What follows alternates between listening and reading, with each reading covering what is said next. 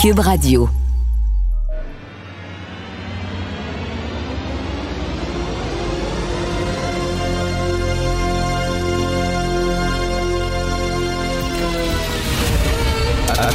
Attention, cette émission est laissée à la discrétion de l'auditeur. Les propos et les opinions peuvent choquer. Peuvent choquer. Oreilles sensibles s'abstenir. Richard Martineau. Martino. Un animateur pas comme les autres. Richard Martineau. Cube Radio. Bon vendredi, écoutez, avant de parler du débat, bien sûr, ça va être le gros sujet de la journée. Puis-je, s'il vous plaît, si vous me le permettez, dire tout le mal que je pense de l'administration de Valérie Plante? OK, euh, je suis dans un quartier où il y a comme... Il y a peut-être deux rues pour sortir du quartier, pour pogner une artère principale et descendre jusqu'au centre-ville de Montréal, puis venir à Cube Radio, OK? Il y a des travaux partout où je demeure, mais de toute façon, il y a des travaux partout à Montréal, partout. Ils ont décidé un matin, il y a une de ces deux artères-là qui est bloquée. Fait qu'ils ont décidé de bloquer l'autre. Ce matin, je m'en vais et la rue que je prends, que j'emprunte toujours pour pogner l'artère principale, puis sortir de mon quartier, puis venir à Montréal, c'était bloqué. Tout le monde était en tabarnak. Toutes les automobilistes ont tourné en rond, on faisait des 180. Ça m'a pris près d'une demi-heure juste de sortir de mon arrondissement où j'étais. C'est n'importe quoi. C'est n'importe quoi. On n'a jamais eu une administration aussi impuissante, impotente. Je ça n'a aucun Christi de bon sens. Et j'entendais euh, cette semaine l'opposition qui disait de Valérie Plante, là, votre escouade de la mobilité, c'est de la marde. Ça ne fonctionne pas. La ville n'a jamais été aussi bloquée. Et elle de dire, on fait des progrès fantastiques. On n'arrête pas tous les jours d'enlever des cônes oranges, des dizaines et des centaines de cônes oranges et des, des, des... Vous voulez-vous rire de moi? Non, non, mais vous, riez de moi. Est-ce que vous vous promenez à Montréal? Pas rien que sur le plateau en vélo, là. Pour aller chercher votre café équitable, là, qui a été cueilli par des moines non-binaires, bouddhistes. OK, c'est pas ça, là. Est-ce que vous sortez de votre petit... Ou alors, quand vous promenez à Montréal, vous avez un chauffeur, puis vous, ben, vous feuilletez vos dossiers pendant que Gaston ou Hector ou euh, Nestor vous conduit. Je sais pas, là vous ne voyez pas de l'état de la ville. C'est rendu, là, il y a quelqu'un dans l'administration Plante qui se réveille la nuit puis qui dit quelle Christie de rue je vais pouvoir fermer. Ah ouais, sinon, mais c'est pire que Ferrandez. Ferrandez, là, quand il était là, il tripait, lui, il changeait panneaux de signalisation la nuit, là, une rue qui descendait, soudainement montait, puis tout ça. C'était ça son trip, là. ils mettent des bons. Mais là, c'est pire que tout, là. C'est bloqué, mais c'est bloqué à, à grandeur de la ville et il bloque une rue, puis il voit pas l'impact que ça a, là, sa circulation. Parce qu'une rue est bloquée, il faut que tu fasses des détours, puis là, soudainement, ça bloque. Ils pensent pas à ça, eux autres. On va te bloquer cette rue-là, puis on s'en calisse, puis après ça, eux autres, ils s'en foutent. De toute façon, c'est des automobilistes. C'est des méchants automobilistes, on s'en fout totalement. Bref, c'est n'importe quoi. N'importe quoi. Une administration incompétente. Moi, s'il y avait des élections municipales je voterais Patoff, je voterais, je voterais Schtroumpif, Esprit, je voterais n'importe qui, là. Vraiment, là. Sauf Valérie Plante. Je peux pas croire qu'on l'aurait élu une deuxième fois. Je ne peux pas croire. Je me pince. C'est pire que jamais, Montréal. Et savez-vous quoi? Plus qu'hier, moins que demain. Ça va être pire encore demain. La semaine prochaine, je suis convaincu qu'ils vont réussir à fermer des rues qui n'existent même pas. Ils vont, fermer des ruelles, puis tout ça. S'il y avait un feu dans mon coin, là, oubliez ça, ça brûlait, tabarnouche. Là. Avez-vous vu le film Notre-Dame brûle? Sur l'incendie euh, à Notre-Dame, l'église Notre-Dame à Paris? Alors, euh, ben, les, pompiers pouvaient pas circuler. Les pompiers, euh, pendant, ça a pris trois quarts d'heure, sinon une heure avant qu'ils se rendent sur le lieu de l'incendie, tellement c'était bloqué. Anne Hidalgo, Anne Hidalgo, c'est une, autre. Elle aussi, comme Valérie Plante, les deux sont pareils, les triples. Ils se réveillent la nuit, puis quelle rue je vais barrer exactement? Il y en a une, c'est à Paris, l'autre, c'est à Montréal. Alors, à, barrer tellement de rues, le trafic est tellement débile que les, pompiers ne pouvaient pas circuler. Et l'Église a brûlé pendant ce temps-là. S'en fout, eux autres, sans sac. Nous autres, s'il y avait un feu dans mon coin, puis sans sac, puis je suis pas le seul, cet arrondissement-là. Il y en a d'autres arrondissements à Montréal. C'est bloqué partout. Bref, c'est absolument, absolument débile. Bien sûr, on va parler du débat aujourd'hui. Je sais pas ce qu'avait mangé Dominique Anglade, mais boire. Elle était vraiment, elle était vraiment trop ce comme passé. En tout cas, on va en parler. D'après moi, Pierre Bruno s'est dit pourquoi je suis sorti de ma retraite pour animer ça? Il essayait, là, faites attention, c'est la cacophonie à la maison, écoutez-vous, il n'y a rien à faire. rien à faire. On dirait une classe de CPE sur un haille de sucre. Il était tout collé au plafond. Hein. En tout cas, sauf Gabriel Nadeau-Dubois, PSPP aussi, qui était très calme. On va en parler, bien sûr, un peu plus tard. Martino, souvent imité, mais jamais égalé. Vous écoutez Martino, Cube Radio cette affaire qui est complètement tirée d'un film d'espionnage. Pourquoi? C'est vraiment intéressant. On peut pas dire l'inverse. Donc, la drogue, c'est non. Un journaliste d'enquête, pas comme les autres. Félix Séguin. Félix, très hâte de voir JE ce soir sur la route des migrants. Qu'est-ce que tu vas nous raconter? Bon, première émission euh, de la saison de JE. Je souligne que c'est la, la 30e saison quand même de l'émission, mon cher euh, Richard. Hey, regarde, c'est notre ami, c'est la mascotte de l'émission qui, qui, revient se pointer le bout du nez. Comment il s'appelle? Il s'appelle Klaus et attention, c'est en référence à une émission pour enfants et non pas euh, au, comédien euh, Klaus Kinski. célèbre Klaus Barbie. Ah. Non. Klaus Barbie, oui. Oui, non, c'est ça. Je me fais poser des questions sur le choix de nom. C'est bel et bien en raison d'une euh, émission que les enfants ont euh, adorée, qui, je crois, était Miss Peregrine et les enfants particuliers. On me corrigera si je me trompe. Alors, voilà, maintenant qu'il est présenté. C'est la 30e saison, Richard, euh, de JE. C'est pas rien. C'est une émission d'affaires publiques qui a 30 ans au Québec, une émission d'enquête francophone, pour une population francophone, je tenais à le souligner. Euh, et cette année, on va aller plus loin. Euh, non seulement euh, en contenu, mais en distance aussi, parce que tu vois, Denis Thériault revient du Panama. Il était dans la région du Darien. la région du Darien, je ne sais pas si vous êtes déjà rendu au Panama dans des, des tout inclus ou, ou pour le simple plaisir de visiter cette, cette grande ville et ce paradis fiscal, mais quand tu fais la route là, du nord au sud vers l'Amérique du Sud, ça arrête à un moment donné et c'est au sud du Panama. Il n'y a pas de route qui te permet de sortir du Panama vers l'Amérique du Sud. Du sud. C'est donc euh, euh, c'est donc la région ça du Darien. C'est une forêt tropicale, c'est magnifique, mais c'est semé d'embûches, c'est euh, infesté de narcotrafiquants, de bandits, de brigands de toutes sortes. Et puis c'est là que la route des migrants commence. En fait. Ceux qui se rendent au chemin Roxham, majoritairement, ils empruntent une trajectoire euh, euh, sud-nord et ça commence normalement en Colombie, puis on se rend au Panama dans des pirogues. Euh, dans, et c'est vraiment la route de tous les dangers. Là. Donc, nous, ce que l'on s'est dit à JE, puisque cette année, ce sera probablement un nombre de migrants irréguliers records qui seront accueillis à, à, au chemin Roxham au Canada, c'est 20 000 déjà là. C'est incroyable, incroyable. C'est beaucoup, c'est beaucoup. Puis, tu sais, on en débat énormément. Nous, euh, notre job à l'émission, c'est pas d'en débattre. C'est de vous montrer une réalité. C'est celle qu'on a choisi de montrer, celle qu'on a choisi de montrer pour pour mettre, euh, ajouter au débat notre notre petite portion journalistique. Mmh, mmh. Ben, c'est de marcher dans leurs souliers, en fait. Des fois, ça replace un peu aussi euh, la perspective des choses quand tu vois ce euh, qu'ils traversent, ces gens-là, extrait de l'émission de ce soir. C'est aussi par ici que transitent tous les migrants qui sont arrêtés par les policiers plus haut sur la rivière lorsqu'ils sortent d'un endroit dangereux qu'on appelle le bouchon du Darien.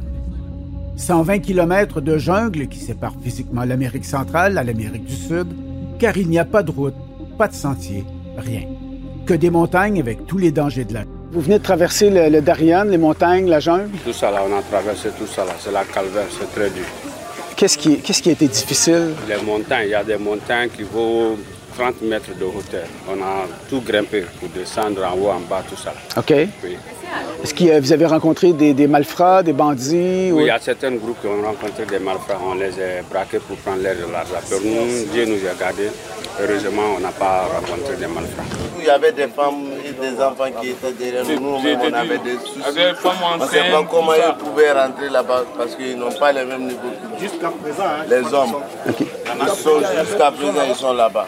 Ils sont là-bas encore? Avec les femmes enceintes aussi. Donc derrière vous, dans la montagne, encore, dans la jungle, il y a des... Dans Il y en a qui sont dans le groupe, groupe, groupe. Il y en a qui sont dans la forêt.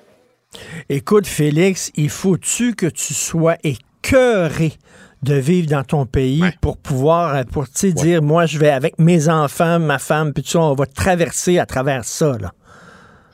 Ouais, Et puis, à tous ceux qui euh, diront, hein, puis je reprends la, la fameuse euh, phrase ou le motto de François Legault, là, faut en prendre moins, mais faut en prendre soin. On doit les, mieux les choisir. Tout ça, OK, parfait. Euh, tu veux choisir une immigration qui est plus francophone, euh, et tu regardes des gens que l'on a interviewés, c'était du français qu'on entendait, n'est-ce pas? Ben, il y en a un de ces euh, migrants-là qui s'est finalement rendu au Canada parce que c'est pas tous qui font la route jusqu'au Canada parce qu'il arrive plein de périls euh, au cours de cette route-là. Puis regarde, il est au YMCA présentement ici, là. Il attend de pouvoir travailler. Il veut travailler. Mais sais-tu quoi? La- son permis de travail, puis tout ce que tout ce qu'il aura besoin, dont il aura besoin pour exercer un emploi, puis on s'entend, il sera pas prof de mathématiques à l'université, là, même si dans, dans son, son pays d'origine, il en a un métier, ouais, ça va être un emploi dans le service, euh, dans le, le- le- le service, euh, hein, de dans le service, point, ben, sais tu quoi, ça va prendre un an avant qu'il puisse travailler. Donc, tu vois qu'il y a comme un peu un problème entre le discours et ce qu'on demande et ce qu'on est capable de livrer à ceux qui décident de se déplacer dans notre pays? Ça, ça ne justifie pas, cela dit, euh, l'immigration illégale. Il y a un processus, puis il faut suivre le processus d'immigration. Bien sûr, on ne peut pas C'est accueillir. l'immigration irrégulière, Richard. C'est C'est irrégulière. Le terme qu'on doit employer, Mm. c'est irrégulier parce que de, c'est- tu comprends qu'il y a des, il y a des, on est là, les, les conventions internationales sont là pour protéger les migrants irréguliers. Mm. Si, si tu peux pas, tu peux pas dire parce que quelqu'un entre par la voie terrestre, par un sentier, lui a posé l'étiquette d'illégal. Il l'a fait de manière irrégulière. C'est comme ça qu'on considère les choses en matière même de droit international. C'est vrai qu'il y a l'entente avec euh, les tiers pays sûrs, comme on dit, là, qui euh, permet euh, ce genre de choses-là. Donc, c'est ce soir à GIA, la 30e, hein, vraiment bravo. Euh, quand tu disais une émission francophone pour des francophones, je sais pas si tu faisais allusion à Eric Duhem qui parlait en anglais hier dans le débat, mais mettons que j'ai sauté en entendant sauté, un hein? chef de parti parler anglais dans un débat en français sur un réseau francophone. Si Éric Duhem veut parler en anglais, qu'il aille à CTV, qu'il aille à Global News ou à CBC. Voilà, c'est dit. Tu veux me parler d'un bon vieux vol de coffre-fort, comme dans le bon vieux temps? Ben oui, comme dans le bon vieux temps. Écoute, c'est assez, c'est assez, euh, particulier comme histoire. Un couple de Québec qui dit avoir été euh, victime d'un vol dans son coffret de sûreté à la Caisse des Jardins de Sainte-Foy sur l'avenue de Bourgogne. Olivier Fauché dans le Journal de Québec nous raconte ça.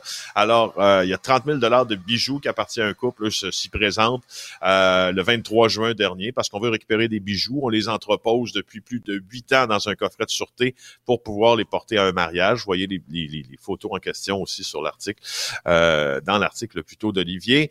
Alors, euh, voilà. Alors, euh, on se présente euh, au coffre dans ce lieu supposé sécuritaire et là, boum, ben il n'y a pas de bijoux. Alors on porte plainte à la police. C'est pas des choses qui arrivent tout le temps. Ça me fait penser un peu à pas ça me fait penser un peu, mais ça m'a rappelé aussi que il y a quelque chose d'assez bon si vous voulez aller consulter des des, euh, des, des articles ou des docus sur les vols de bijoux. L'un des braqueurs de Kim Kardashian, vous vous rappelez, Ah oui, hein, a ben publié oui. ses souvenirs, la casse du siècle, en tout cas entre guillemets, selon ce que lui dit, Younis Abbas. Allez voir ça sur euh, le site du Figaro, mais aussi, je pense qu'il y a un documentaire que vous pouvez aller chercher sur YouTube sur ce fameux vol des bijoux de Kim Kardashian. Écoute, ça rappelle les, les vols de bijoux et de coffres-forts. Mon Dieu, ça rappelle la criminalité des années 70. Euh, oui, un peu, un peu. Et euh, rapidement, on cherche quelqu'un un qui n'est jamais revenu de sa balade en moto. Ben oui. Ouvrez l'œil pour Daniel Deschamps, parti faire une balade en moto. Euh, il faisait ça chaque jour avant d'aller chercher sa femme à la fin de sa journée de travail. Et là, le 24 août, euh, on l'a vu pour la dernière fois, alors qu'il Mm. conduisait sa femme dans une épicerie rue Saint-Isidore, et euh, on ne l'a plus vu à partir de ce moment-là. Alors, Merci. on le cherche, ouvrez l'œil. Merci beaucoup. Euh, bon week-end, bien mérité, Félix. Et bon 30e anniversaire quand même. 30 ans pour une émission d'affaires publiques. Ça mérite tout notre respect, notre admiration. Bon week-end, bien mérité. On se reparle lundi. Merci. Bye, Félix. Martineau, il n'y a pas le temps pour la controverse. Il a jamais coulé l'eau sous les ponts. C'est lui qui la verse. Vous écoutez Martineau. Cube, Cube Radio. Cube Radio. Cube Radio. En direct à. Martineau dans son studio à Cube Radio. Salut Richard. Salut Jean-François. Euh, J'ai toujours hâte de te parler, mais particulièrement ce matin. C'est drôle parce que je pose la question aux téléspectateurs, téléspectatrices. Qui vous a le plus surpris hier et qui vous a le plus déçu? Si tu répondais à notre question Facebook, tu dirais quoi? Eh bien, écoute, euh, tout d'abord, je veux euh, saluer euh, Pierre Bruno parce que la tâche n'était pas facile. Il était comme un... Il a dû se dire pourquoi je suis sorti de ma retraite exactement là, hier. Là? Eh, écoute, il était comme un éducateur devant 20 enfants le lendemain de l'Halloween qui étaient tous sur un haï de sucre. Tu comprends? Tu comprends? Il était tout collé au plafond. Alors, il essayait, Pierre, là, puis vraiment, là, à de nombreuses reprises, les gens à la maison trouvent que c'est cacophonique. Ouais. Écoutez-vous, arrêtez. On va bloquer votre micro, votre micro, tout ça. L'an prochain, moi, je dis, là, ça prend un bouton, puis avec une trappe en dessous, là, des, des, des candidats. Là. Ceux qui t'appuient dessus, on- ben justement, Richard, on va écouter un extrait qui euh, illustre très bien ça. OK. Ben, il n'y a rien de trop beau pour nos aînés qui ont bâti le Québec. Les C'est ça que vous CHSLD qui sont vétus, pendant ce temps-là, il arrive quoi? Pendant que vous coupez vos rubans? On les rénove. Non, c'est ça, ils ne sont pas climatisés, ils ne sont pas rénovés, puis vous coupez des rubans. Mais il y aura faire pas des de place pour tout le communications. monde, il en manque encore de la place. Monsieur, monsieur, le- Oh là là. Comment vous voulez vous y retrouver dans ce temps-là? Et qui a dû prendre une, gros- une grande et longue douche, euh, Pierre, en revenant. Bon, je le salue. Mais, mais je veux... Je, écoute, j'ai écouté ça avec mon fils de 14 ans. C'était très intéressant. Tu sais, 14 ans, tu commences à t'intéresser euh, aux affaires publiques. Euh, Dominique Andelade, euh, je pense qu'elle avait fait, elle avait trop mangé de vitamines Flintstone euh, hier matin, là, ça n'a pas de sens. Tu sais, euh, euh, elle tentait de casser son image d'une politicienne. Elle a eu- fait une très mauvaise campagne, une politicienne qui change tout le temps d'idées, qui a l'air insécure et tout ça. Alors hier, elle voulait casser cette image-là et montrer qu'elle avait de la poigne. Et écoute, elle n'écoutait pas, elle interrompait toujours. Euh, euh, euh, mon, mon- mon fils disait qu'est-ce qu'elle a la madame, mais non, la madame. J'ai dit non, on dit pas ça, on dit pas ça. Qu'est-ce qu'elle a? On l'appelle pas la. Dominique Andelade. Et euh, si je la critique aujourd'hui, c'est pas parce que c'est une femme, ah, si les autres candidats s'étaient comportés de la même façon, mais je trouve vraiment, là, et lorsque les gens parlaient, elle les regardait avec un petit sourire un peu hautain, un peu condescendant, bref, c'était assez particulier. Je veux saluer Gabriel Nadeau-Dubois et Paul Saint-Pierre Plamondon. C'est drôle, c'était les plus jeunes du groupe et ce sont ceux Mhm. Qui se sont comportés de façon la plus mature. Écoute, les, Les deux... adultes dans la pièce, pourrait-on dire? Les adultes dans la pièce, ils s'expliquaient clairement, ils laissaient les gens parler, ils étaient polis, etc. Euh, Gabriel Nadeau-Dubois est un formidable politicien. Et mon fils le regardait et il dit Papa, je l'aime, lui, je voterai pour lui. Je disais. T'es le fils de Richard Martineau, là. Là. J'ai dit On va se parler, toi, là. J'ai dit, j'ai dit Il a l'air très modéré, mais son programme est très radical. Mais sauf que c'est un sacré vendeur. faut le dire, là, vraiment, là. Euh, il est excellent. Euh, Paul Saint-Pierre Plamondon aussi. Est-ce que je peux pogner les nerfs une minute? Ben, fais-toi plaisir. OK, on écoute l'extrait d'Éric Duhem et je reviens. On écoute ça. Si vous l'avez. You betrayed English, English Quebecers, actually, on that bill. Je veux juste vous rappeler là, que vous avez trahi la communauté anglophone avec vos positions. You betrayed English Quebecers on that bill. Si M.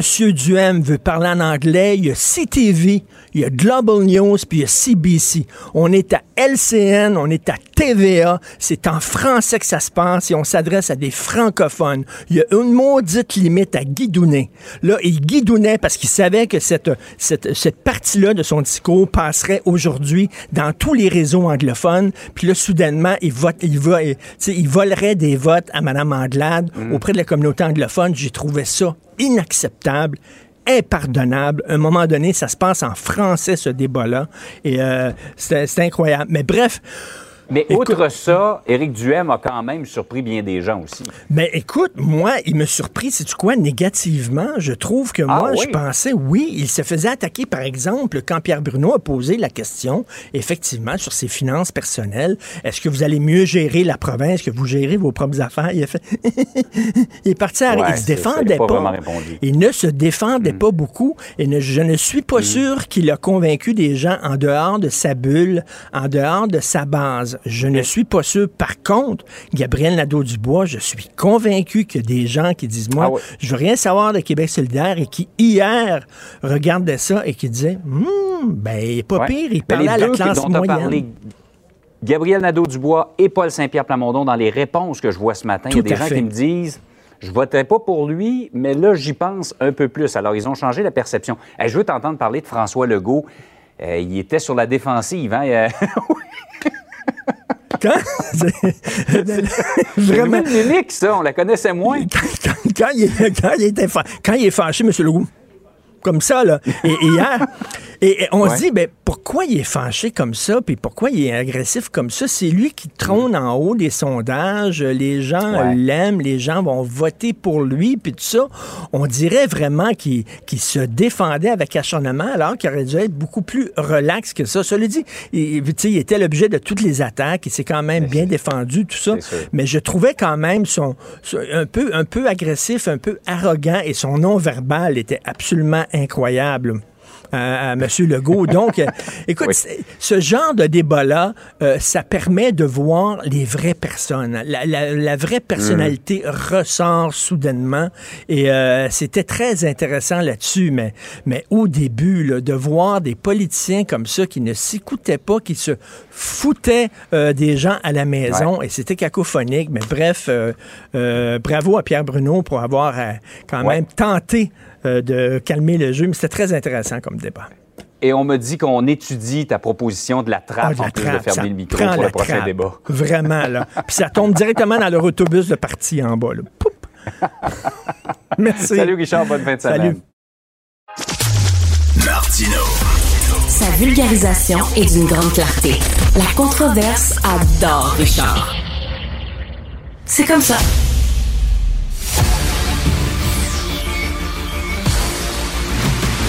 Jean-François Lisée, On va juste dire qu'on est d'accord. Thomas Mulcair. Je te donne 100 raison. La rencontre. C'est vraiment une gaffe majeure. Tu viens de changer de position. Ce qui est bon pour Pitou est bon pour Minou. La rencontre. Lisée. Mulcair. Alors, Tom, j'ai très mal dormi hier. J'ai fait de l'insomnie parce que j'ai regardé, Tom, le débat avec mon fils de 14 ans et il a dit, ah, moi, je l'aime, Gabriel Nadeau-Dubois. Il est vraiment bon. Je vais voter. Je pense que je voterai pour lui. mais mais c'est. Là, j'ai dit, attends une minute, là, t'es mon fils, je vais te parler un peu, là. Mais euh, c'est vrai qu'il était très bon quand même, Gabriel Ah, Nadeau-Dubois. il est très bon, mais il faut pas oublier que c'est pas quelqu'un qui porte en dehors de l'île de Montréal. Hein, Mm. C'est vraiment ça. Est-ce qu'il va pouvoir retenir Sherbrooke euh, contre Caroline Saint-Hilaire? J'ai vraiment des doutes. Euh, il, il longue aussi Saint-François. Ils disent qu'ils ont des chances dans Maurice-Richard, qui était le comté de Mme euh, Marie Montpetit, qui a été évincée du caucus libéral. Apparemment, euh, l'information que j'ai du, du Inside de, de Québec solidaire, c'est que leur financement a été absolument extraordinaire dans Maurice-Richard. Mais le vote libéral, parce que les gens sont bien fâchés avec Mme Anglade d'avoir exclu Mme Montpetit. Le, vote libéral est en train de, disparaître et ça s'en va pas à Québec solidaire, ça s'en va chez la CAQ. Alors, la CAQ risque de reprendre, selon toutes les informations que j'ai, puis j'ai ça de plusieurs sources, c'est la CAQ qui reste à ramasser Maurice Richard. Donc, c'est quand même fascinant parce qu'il parlait à son public de l'île de Montréal. Et on a même appris, parce qu'il est très bon dans les petites shots contre les autres. Donc, sa, sa, meilleure, sa meilleure manière d'insulter Mme Anglade, qui a osé lui demander comment ça se fait que tu dis qu'il y a tellement de choses à faire dans notre société, mais tu as 560 millions pour euh, ton, ton assemblée constituante pour euh, la souveraineté. Et il dit, tu, vous osez instrumentaliser et, il a sorti l'ultime insulte, il l'a comparé à Jean Charest. Mais il avait aussi une shot euh, à mon point de vue, assez cheap, merci, contre Duhem lorsqu'il lui a dit Ah, toi, tu serais bon comme gouverneur du Texas.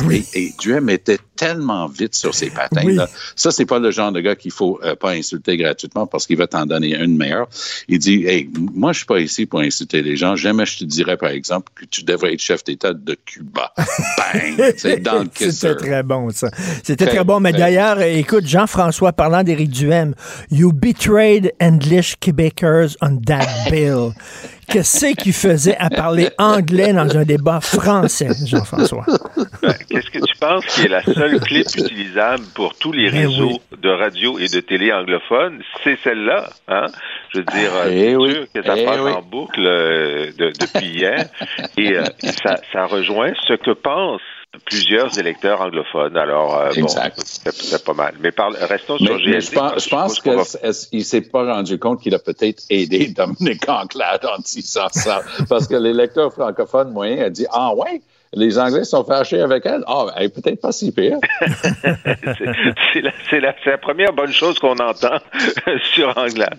Mais euh, donc, euh, revenons sur GND. Ben, écoute, c'est sûr que pour tous les électeurs qui se sont branchés sur la campagne électorale hier au premier débat, puis il y en a beaucoup qui commencent à, s'intéresser à ça au débat. Mmh, mmh, mmh. Ils ont découvert chez GND et les autres, mais parlons de GND, quelqu'un qui, est compétent, qui est posé, qui n'a pas l'air d'un manifestant de carré rouge, ça c'est important, qui a même des cheveux, des cheveux gris, les cheveux sont bien coupés, puis, euh, il est pédagogue, il est compétent, c'est vrai.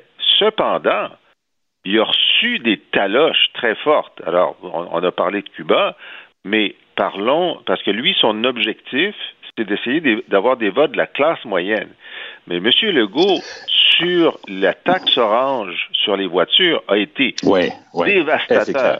Oui. Dévastateur. Et ensuite, sur la taxe sur la succession aussi a été dévastateur.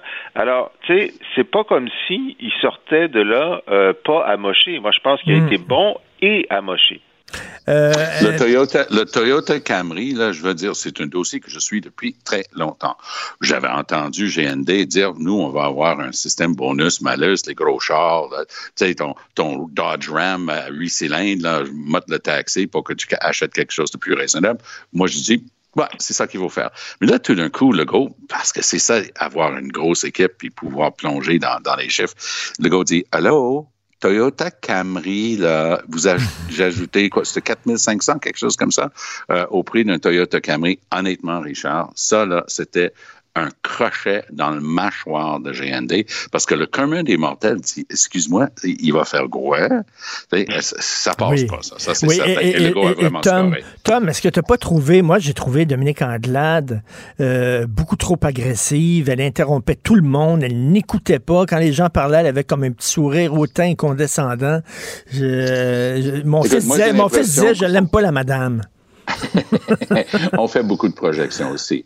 Et euh, il faut aussi dire que c'est la seule femme qui, était sur le stage et c'est facile justement de projeter des choses différentes sur elle. Il fallait qu'elle tienne un, parti qui est en train de disparaître sur les épaules tout en se battant euh, avec tous les autres en même temps parce qu'elle était on dit que c'est Legault qui a été attaqué à gauche et à droite, mais est-ce que je peux dire que GND, lui, longue la position de chef de l'opposition officielle, donc il n'est pas allé de même ordre. Et sur son histoire de, de 560 millions qu'il a pour un référendum, comme je disais tantôt, il l'a planté. Mais quand Legault soulève la même chose, il n'a pas du tout utilisé ni le même ton, ni les mêmes insultes. Donc, il y a quand même un, poids, deux, deux, poids, deux mesures. les attaques contre Anglade étaient senties. Il n'y a personne d'autre qui a parlé anglais, mais il, a visé Anglade euh, du M avec ça.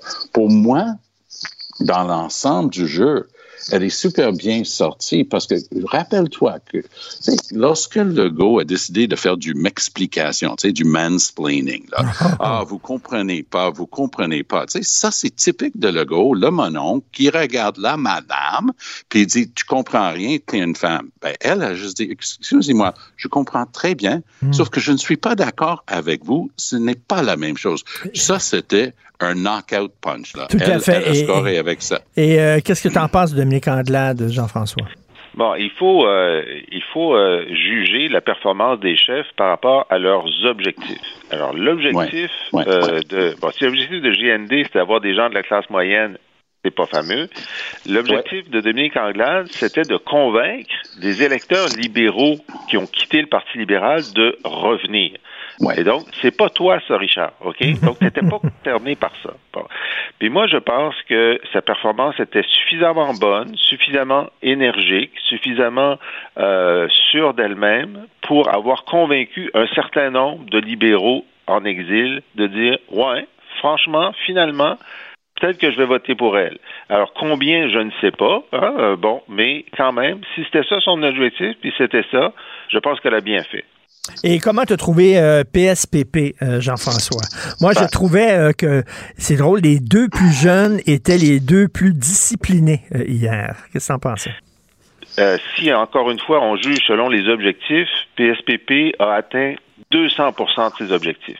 je suis d'accord. Lui, là, ce qu'il voulait, c'était, il y a 34% des Québécois qui voteraient oui à un référendum. Je veux qu'à la fin du, du, du débat, vous sachiez que c'est moi qui suis pour l'indépendance et ça a été remarquable. Il en a parlé dès sa première intervention. À sa dernière intervention sur l'indépendance, c'était extraordinairement bien senti. La deuxième chose, si vous êtes euh, préoccupé par la langue, sachez que celui qui veut en faire le plus pour la langue, c'est moi. Il a atteint cet objectif-là. Et puis en plus, il a mis du crémage. D'abord, il n'a pas été, lui, tout le monde a été a- a- attaqué puis il y a eu des, des, des taloches. Lui, aucune. Il n'y a eu aucune taloche.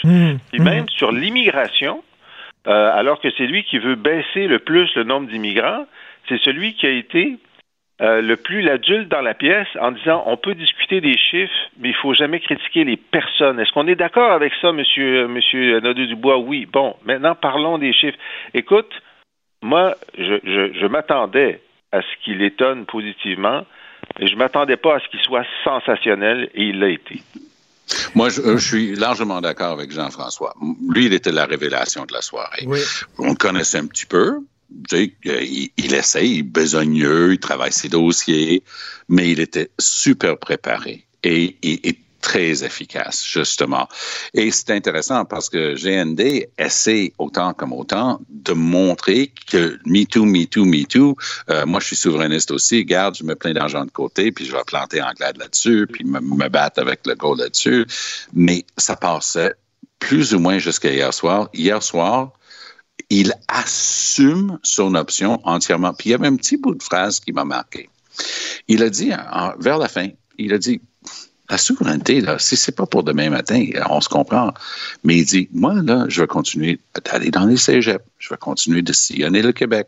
Je vais continuer à être lui de- qui parle de souveraineté. Je vais expliquer pourquoi c'est une bonne idée. Donc, tu voyais une détermination, mais qui n'était pas hargneuse. Et- et- Et et- il s'est distingué comme un, un gentleman hier soir. Tu sais, Oui, c'était- tout à fait, tout à C'était fait. lui, euh, l'adulte dans la pièce. hier Exactement. soir. Et, et- et, euh, concernant François Legault, il était bizarrement très sur la défensive. Bien sûr, il était attaqué. Ah, mais, il n'avait pas l'air, dans son assiette. il avait l'air- il il- avait l'air il- fatigué. Il avait l'air pas en état. Euh, et je connais Legault depuis 30 ans. tu sais. Je pense que ça fait à peu près ça quand il a commencé à siéger à l'Assemblée nationale, puis j'étais là. Mais est-ce que je peux juste te dire qu'il n'avait pas l'air dans son assiette, M. Legault? Et euh. Jean-François, tu sais, quand il met sa, sa petite bouche en, en trou de cul de poule, comme on dit, là, tu là, parce qu'il est fâché, là, son non-verbal était quand même assez parlant, Jean-François. C'était terrible. C'était terrible. Pour moi, il a perdu le débat. Il n'a pas perdu l'élection. Ah, C'était catastrophique, oui. Mais, mais, mais il a assuré qu'il y aurait une, que la glissade continuerait. T'sais, il a perdu Ouais. quatre points depuis le début de l'élection, depuis le début de la campagne, ça va continuer. Ça devait continuer mécaniquement parce que des gens allaient se reconnaître dans, dans des chefs d'opposition qu'ils connaissaient pas, mais il a accéléré cette glissade en disant, savez-vous, ça ne tente pas d'être ici, ça ne tente pas de débattre. Euh, depuis le début de la campagne, c'est c'est comme si la campagne pour lui c'était un, un genre de euh, de fardeau, euh, de corvée, puis il aimerait mieux être ailleurs. Puis surtout On hier, sentait. Ouais, ouais, ouais, ouais. il aurait dû répondre, peu importe la question sur son bilan, il aurait dû dire, écoutez, on a fait avancer le Québec, est-ce que c'est parfait? Non. Voici ce qu'on va faire pour les quatre prochaines années. À aucun moment, il ne s'est projeté dans l'avenir. Il a toujours resté sur la défensive, il a toujours resté le, le, euh, bougon. C'était, c'était le, bougon de la soirée. Et en terminant, ah, est-ce que, non, je pense qu'il faut en ajouter justement là-dessus parce que y a, les gens, je, lis les chroniques ce matin, je me demande s'il y en a qui ont regardé le débat parce que il, était pas bien le jour. Il, il était pas bon et il était pas bien. Euh, on sentait un gars qui d'habitude est en forme. Et on ne le sentait pas du tout en forme. Et rapidement, euh, les deux, rapidement, est-ce que Éric Duhem a réussi à convaincre des gens qui étaient hors de sa base, Jean-François? Ben, en tout cas, il a été normalisé par le débat. Maintenant, c'est un chef avec les autres. C'était pas le meilleur hier, mais je pense qu'il a connecté avec une partie de son propre électorat. Et ce qui était fort, c'est quand il a dit euh, Moi, j'ai voté CAC la dernière fois, vous nous avez trahis sur A, B, C, D. Il y a du monde qui vont se reconnaître là-dedans. Oui, oui, oui, c'est très, très bien dit, ça. Oui, euh, les, les, les adéquistes vont se reconnaître là-dedans, justement, et dire, hey, nous, on voulait changer un peu la donne. On sortait de ce débat souverainiste fédéraliste pour faire autre chose avec l'économie du Québec. Puis voilà, t'as volé nos lignes, mais t'as jamais livré. Ça, c'était très efficace. Mais d'une manière générale aussi, c'est la deuxième fois que je vois Duhem arriver dans un truc comme ça. Et je l'ai vu dans les entrevues, cette piste, un dimanche soir, il y a deux semaines à Radio-Can. Et on dirait que c'est trop demandé aux gens d'être neutres avec du M. Parce que je me souviens, euh, lors du truc de Radio Cannes, euh, Madame Dussault est allée sur lui d'une manière assez précise, puis c'est lui qui avait raison sur les faits. Et euh, on sentait, et on sentait la même chose à une couple de reprises hier soir. Je, je voue une admiration totale et glorieuse à, Pierre Bruno. Mais, hier soir, on, on, a senti une couple de fois la même chose. C'est que du M sort chez les, les, journalistes les plus expérimentés, c'est OK, mon bonhomme, non, je te laisserai pas dire ça. Je veux quand même répliquer quelque chose. Mais en tout cas, je lis à travers de la gorge sa phrase en anglais qui n'avait pas lieu d'être. Merci à vous deux. Salut. Merci à vous deux. Alors, si vous aimez beaucoup les commentaires de Jean-François Lisée euh, et si vous voulez lire justement son blog et surtout écouter, vous abonner à son excellent euh, balado dans lequel il commente l'actualité, il revient sur certains événements marquants de l'histoire du Québec, allez sur la boîte Joignez-vous à la discussion. Appelez ou textez le 187 Cube Radio 1877 827 2346. C'est avec plaisir que je parle pour la première fois à ce début de saison avec Christian Rioux, euh, l'excellent correspondant à Paris pour le quotidien Le Devoir. Bonjour Christian. Bonjour, Richard. Alors, Christian, c'est avec bonheur que j'ai lu ton excellent papier dans le Devoir. Quel dérapage où euh, tu te demandes comment ça se fait qu'on n'a pas le droit de parler des impacts négatifs de l'immigration massive parce qu'il y en a. Il va falloir à un moment donné arrêter d'en faire un tabou, de dire que c'est une question interdite, on n'a pas le droit d'en discuter. Euh, donc, euh, tu t'en prends finalement gens qui ont été, euh, qui ont déchiré leur chemise suite aux propos de François Legault. Oui, euh, absolument. vous savez, en général, euh, on a le droit de, discuter de, tous les aspects de la mondialisation. On peut, critiquer l'exportation des marchandises. On peut critiquer la façon dont le marché du travail se, développe. On peut, critiquer l'ensemble des, sujets dans une société, mais effectivement, on a l'impression que sur l'immigration, il y a une espèce de tabou. C'est comme une, c'est comme, c'est comme le Saint Graal. On n'a pas le droit de toucher à ça, l'immigration, et on a, on a, on a que le droit de dire qu'il faut toujours plus d'immigration. Or, euh, s'il y a un avantage à être correspondant euh, à l'étranger, euh, euh, hmm. c'est bien que c'est bien de pouvoir puiser un peu dans l'expérience des autres pays, dans l'expérience étrangère. Moi, j'arrive, j'arrive de Suède, par exemple, où justement la Suède était un pays qui comme chez nous, euh, ou comme chez nous, on n'avait pas le droit de parler d'immigration. Dès qu'on soulevait la question, euh, qu'on parlait des, des, avantages de l'immigration, parce qu'il y en a, il y a, des, avantages et il y a des désavantages, comme dans n'importe quoi, hein, comme, comme dans tout. Euh, et dès qu'on faisait ça, on était traité de raciste. Or, la Suède, depuis quelques années, a viré sur ce sujet-là, je vous dirais, bout pour bout. C'est-à-dire que les, euh, le parti au pouvoir, en particulier les sociaux-démocrates, la gauche, hein, la gauche, on parle on parle d'un parti de gauche, du grand, un grand parti de gauche d'ailleurs qui a, qui, a, inventé euh, ce qu'on a, ce qu'on appelle, ce qui est admiré partout, le, le, modèle, le modèle suédois. Un parti de gauche a dit sur ce sujet-là, on s'est trompé. On a ouvert plus grandes nos portes. On était le pays qui accueillait le plus de réfugiés en Europe. On a ouvert plus grandes nos portes. On a accueilli à peu près en quelques années à peine 300 000 euh, immigrants. On s'est trompé. On n'a pas écouté mhm. les critiques qui venaient évidemment des partis populistes, mais qui venaient aussi très largement des, des, des, des milliers populaires et on va changer, on va changer de politique, on va restreindre l'immigration, on va faire plus attention à l'intégration, on va prendre des mesures pour mieux répartir les immigrants, pour euh, s'assurer qu'ils apprennent la langue, et surtout, on va resserrer le goulot d'immigration. Et ça, c'est un parti de gauche qui vous dit ça, hein. c'est un parti social-démocrate qui vous dit on s'est trompé. On, on, et, et, et, et, et, pendant des années, en Suède, on n'avait justement pas le droit de parler euh, de, de, de, des aspects négatifs de l'immigration. On levait le nez, d'ailleurs, sur les exemples français. À chaque fois, on citait les exemples français. Regardez, il y a eu des émeutes dans les banlieues, il y a une criminalité évidente qui se développe. On donnait l'exemple du Danemark, hein, un petit pays juste à côté, qui, lui, avait fait ce virage-là bien avant. Euh, on n'avait pas le droit de parler de ça. Aujourd'hui, au Danemark, se déroule... Fait dérouler un débat, parce qu'on vient, d'élire un nouveau gouvernement, fait dérouler un débat serein sur l'immigration où les trois principaux partis du pays, les trois grands partis du pays, de gauche, social-démocrate, de droite, euh, les, ce qu'on appelle les modérés, et, euh, et, populistes, on pourrait dire, les, les démocrates suédois, mmh. euh, s'entendent grosso modo avec des nuances, évidemment, pour limiter aujourd'hui l'immigration. Et bien sûr l'événement de Cologne hein, qui nous avait tous euh, marqué en Allemagne où euh, une bande d'immigrants maghrébins était littéralement partie à la chasse aux femmes euh, la veille du jour de l'an et il y avait eu des viols collectifs et tout ça. écoute, la gauche s'inquiète avec raison, avec raison de la montée de l'extrême droite, mais ce qu'il faut, il faut aller au-delà de ça et il faut se demander pourquoi l'extrême droite est en hausse dans plein, dans plein de pays d'Europe, euh, Christian?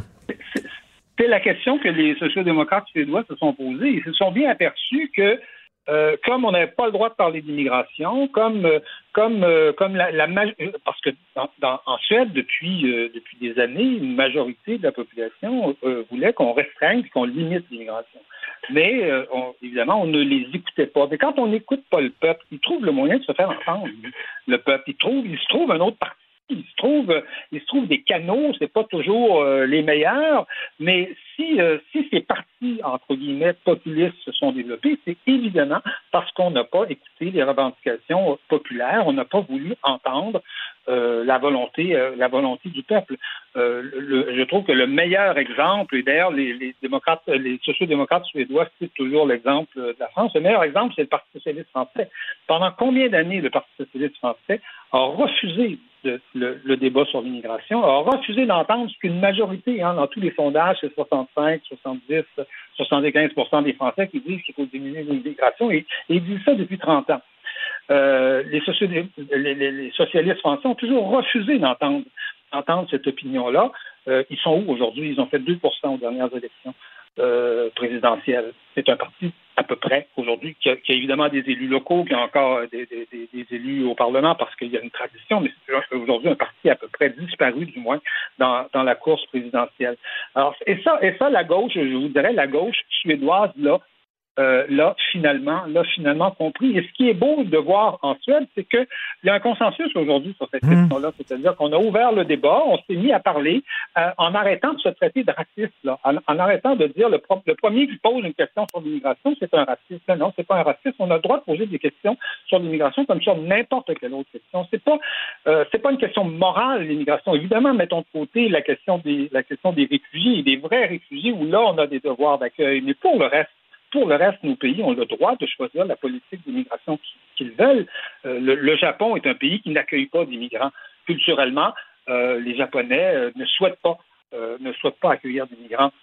Voilà, c'est tout. Je veux dire, c'est, est-ce, qu'on va traiter les Japonais de racistes pour autant? Hmm. Je veux dire, c'est, leur façon de faire, c'est, la façon dont ils lisent l'état de leur pays et, et, les besoins de leur pays. Voilà, c'est tout on a le droit de débattre de ces, de ces questions-là. Et ce droit-là, il faut le, il faut le réclamer parce qu'il nous est nié régulièrement dans, dans, nos pays. Euh, euh, Christian, euh, je sais que vous êtes un cinéphile. Vous avez certainement vu l'excellent film de Colin Serrault qui s'intitule La crise, où Patrick Timsit joue un prolétaire, un ouvrier, puis il est dans un souper avec plein d'intellectuels et il dit, écoutez, ce n'est pas vous qui devez vivre avec les immigrants, c'est parce qu'ils s'établissent dans des, dans des quartiers populaires. Ils vont pas dans vos quartiers. ils ne vont pas, par exemple, si on prend l'équivalent ici à Montréal, ils vont pas à Outremont, ils vont pas s'établir à Westmount. Les quartiers vont s'établir dans les dans les, euh, les, immigrants euh, vont s'établir dans les quartiers populaires. Nous devons, nous, savons ce qui se passe nous sur le terrain. Vous le savez pas. Euh, les, gens pourraient dire ça justement aux, politiciens en disant vous parlez d'immigration, mais vous êtes déconnectés. Euh, vous savez pas c'est quoi? Oui, vous avez, vous avez, tout, à, tout, à, fait raison, et c'est pourquoi la, je dirais la, la, la, surdité et l'aveuglement des partis de gauche là-dessus est, littéralement impardonnable parce que théoriquement, enfin, les partis de gauche, ce sont ceux qui vont chercher les voix de, des, des, des, classes populaires, des ouvriers, non? Euh, enfin, si, je lis bien l'histoire du, du, 19e et du, et du 20e siècle. Donc, euh, oui, effectivement, en général, vous savez, c'est pas à Westmount, c'est pas dans le 16e arrondissement à Paris qu'on retrouve le plus d'immigrants, c'est plutôt dans les dans les anciennes banlieues ouvrières. Euh, euh, prenez une ville comme Londres, par exemple. Londres est, un exemple absolument dramatique, hein, où tout l'East End de Londres a été évacué de sa population euh, ouvrière et aujourd'hui accueille essentiellement une population euh, immigrante, des, immigrants qui vivent à, à 10 probablement dans un, dans, dans un 3,5 ou un 4,5 ou un 5,5, euh, alors que les anciens ouvriers euh, de, l'Est de, Londres, aujourd'hui, sont obligés d'aller se loger à 40, 50, 60, des fois 100 kilomètres de, la capitale et, sont obligés de voyager. Et, de, moi, j'ai visité, j'ai fait des reportages dans ces régions-là où, on, où, peut plus payer les loyers au centre-ville de Londres et on est obligé d'isoler son chalet et de, le, de le rabibocher le mieux possible pour aller s'installer dans un vieux chalet euh, qui, qui, qui, est en fait euh, en réalité euh, un taudis donc, vous avez raison quand vous dites que ce sont des classes populaires qui, euh, qui, souffrent le plus de l'immigration quand il y a des aspects négatifs, mais c'est aussi elles qui voient une concurrence sur le marché du travail. en général, c'est pas c'est pas les gens favorisés, c'est pas les médecins qui vont se retrouver, qui vont voir des baisses de salaire parce qu'il y a de, nouveaux des, médecins euh, étrangers ce sont les ouvriers, ce sont les gens qui font des petits métiers qui vont voir justement une espèce de concurrence nouvelle sur le marché du travail et une pression à la baisse euh, sur les salaires. Donc, je, ne dis pas qu'il ne faut pas qu'il y ait d'immigration, mais je hmm. dis que l'immigration doit se peser, se mesurer euh, clairement entre les avantages et les, et les désavantages. Et chaque pays a ses, je dirais, ses caractéristiques. La France est un pays euh, qui exige une grande cohésion nationale. C'est un pays fondé sur l'idée de la République, euh, aussi fondé sur une, euh, une, certaine façon, un art de vivre, fondé sur, sur une sorte de, de politesse entre les gens, une galanterie entre les hommes et les femmes, un art de la séduction. Les Français tiennent à ça. Est-ce que l'immigration vient faire exploser ça? Oui, aujourd'hui, dans certaines, dans certaines situations. Les Suédois ont d'autres exigences c'est une autre société, mais là aussi, il faut peser euh, ce que ce qu'amène, mais ce que mais aussi les désavantages que l'immigration peut, peut amener. Et pour hmm. ça, il faut en débattre. Et on parle, on parle euh, bien sûr d'immigration. On parle bien sûr d'immigration massive, c'est ça, là. C'est pas l'immigration en tant que telle, c'est l'immigration massive. Le problème, si on revient au Québec, c'est que je pense que François Legault euh, a raison sur le fond du sujet. D'ailleurs, il s'est bien expliqué. C'est mieux expliqué hier dans le débat. Et je pense qu'il a fermé un peu la porte à cette question-là. Là. Mais, mais sauf qu'il s'exprime parfois maladroitement. Mm-hmm. Et c'est un peu, c'est un peu le problème. Oui, euh, François Legault, pour le, connaître un peu, euh, avoir eu euh, la chance de l'interviewer à quelques reprises, François Legault, c'est quelqu'un qui a d'abord et essentiellement une vision économique des choses. Donc, on peut, penser que pour François Legault, effectivement, l'immigration, ça a un intérêt économique, surtout dans une, dans société qui est en, qui est en, qui manque, semble-t-il, de main d'œuvre, bien que tout ça se discute. Hein. un immigrant, une immigration massive qui arrive au Québec, créer une demande de main-d'œuvre. Il va falloir, il y a des hmm. services qu'il va falloir fournir à ces gens-là, il y a des logements qu'il va falloir construire, euh, il y, a, des routes qu'il va falloir, euh, il y a des écoles qu'il va falloir agrandir, en tout cas, etc., etc. Donc, donc tout ça, ça se discute. Mais mais il n'y a pas que l'aspect économique de l'immigration. Et depuis, je dirais, depuis 20 ou 30 ans, on nous a vendu l'immigration uniquement sur l'aspect économique, l'immigration massive, parce qu'on comme vous le dites, on parle d'immigration massive.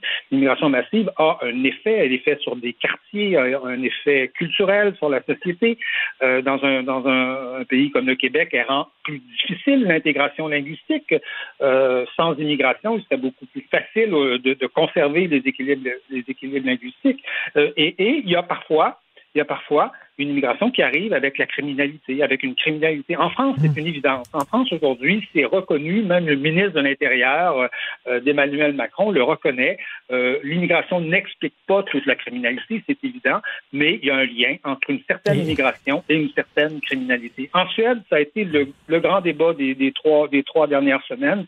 La Suède, qui est c'est un pays normalement paisible. Hein, où on, voit les images d'Épinal hein, de, la Suède là, sur le bord d'un lac euh, avec, des sapins. Euh, eh bien, la Suède euh, a, atteint des taux de criminalité euh, extrêmement élevés, notamment des taux de le taux de, décès par balle per capita a été un des plus élevés d'Europe, le deuxième d'Europe, je pense, après un hmm. pays des un pays des, Balkans. Vous imaginez la Suède paisible, le petit pays de 10 millions d'habitants où il se passe jamais grand chose, où il n'y a pas de n'y a pas de débat acrimonieux. Un pays comme ça qui connaît aujourd'hui une expansion de la criminalité euh, considérable, notamment à Malmo, dans le sud, dans le, sud du pays. Donc, donc, ça, il faut pouvoir en parler. Euh, hmm. J'ai passé l'été au Québec. Euh, récemment et, j'ai évidemment parlé à tous mes amis des, des, des, des, coups de feu qu'on tire à Montréal, semble-t-il, euh, quatre, hmm. fois par, euh, quatre fois par nuit, euh, certaines, certains soirs. et je leur ai demandé est-ce qu'il y a un lien avec l'immigration? Tout le monde m'a regardé en disant ça, on ne peut pas poser la question. Mais la question doit être posée. Ben oui, Il faut tout à poser la question. Moi, j'ai pas, j'ai pas la réponse. Ce n'est pas un sujet que j'ai étudié, étudié. Je peux vous dire qu'en Suède, il y en a un lien. Je peux vous dire qu'en France, il y en a un lien. Parce qu'il y en a un au Québec posons la question et essayons d'y répondre. Exactement. la, bonne, euh, la bonne nouvelle, c'est qu'en Europe, la gauche enfin se réveille. Ça fait longtemps que les nationalistes et conservateurs tirent la sonnette d'alarme.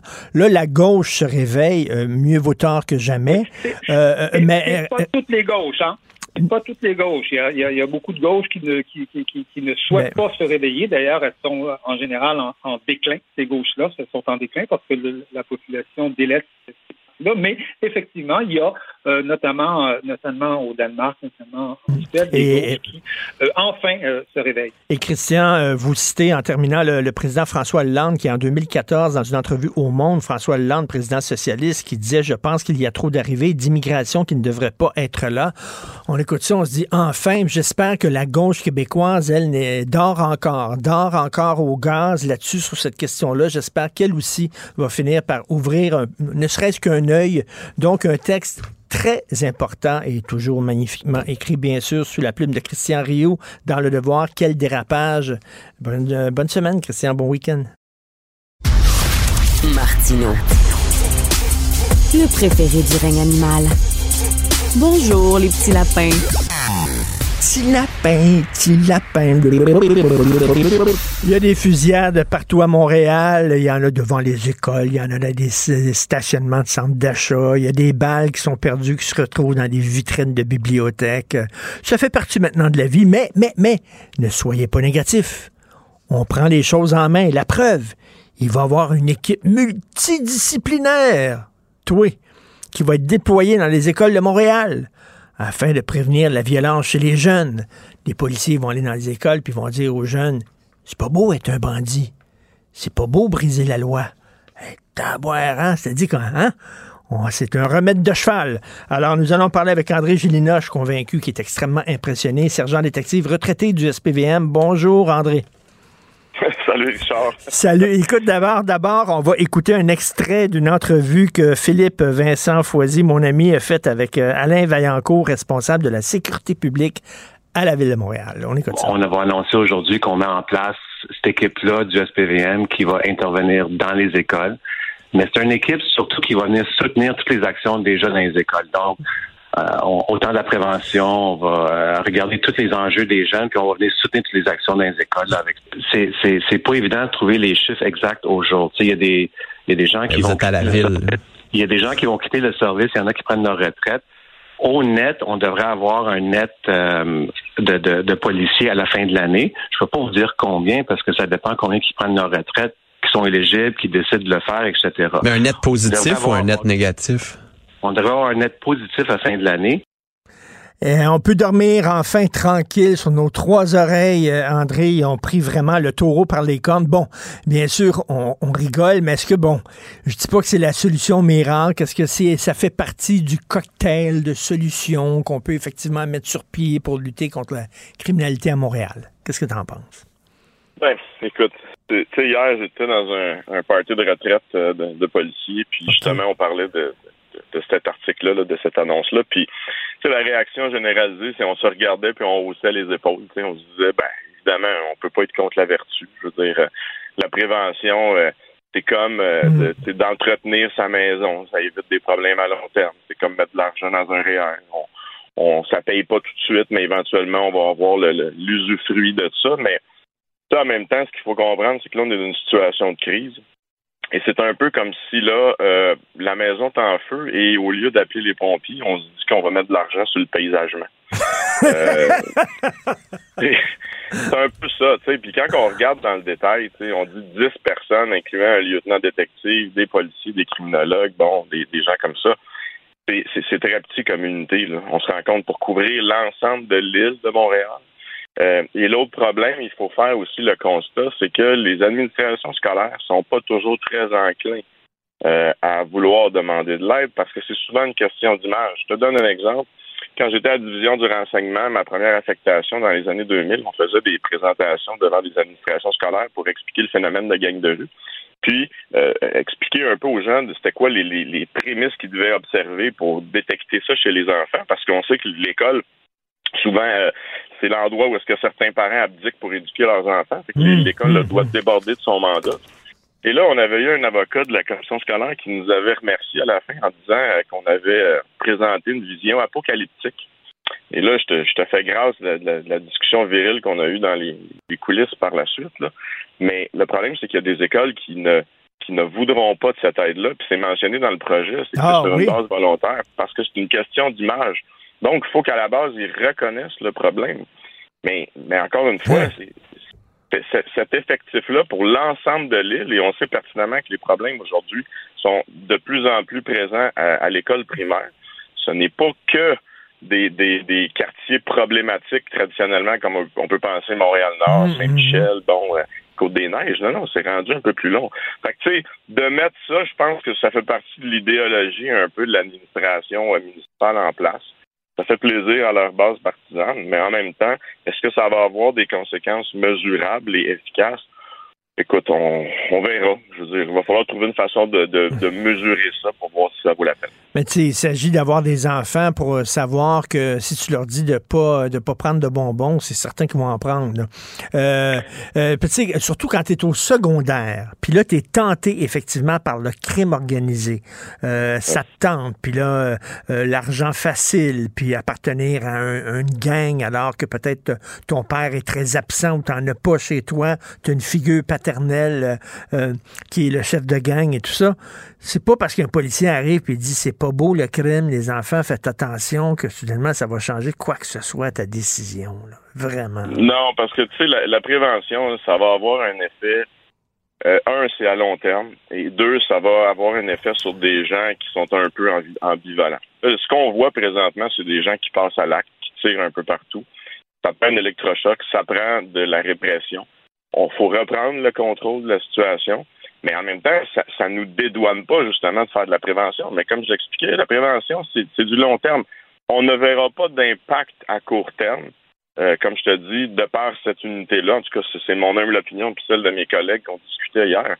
Euh, c'est pas euh, c'est pas quelque chose là qu'on va dire hey, wow là là on a vu une différence puis en même temps lorsqu'on parle justement d'une situation où est-ce qu'on est pratiquement en manque d'effectifs ben, d'attribuer des ressources et des budgets ben à ça présentement alors que le feu est pris dans la maison. Ben oui, on dit on manque de policiers. D'ailleurs, dans l'extrait de l'entrevue d'Alain Vaillancourt, le responsable de la sécurité publique à la ville de Montréal, que fait que, que fait Philippe Vincent Foisy, il y avait deux il y avait deux aspects. Bon, il présentait le, comité multidisciplinaire, mais il disait aussi, il parlait de, de, de manque d'effectifs.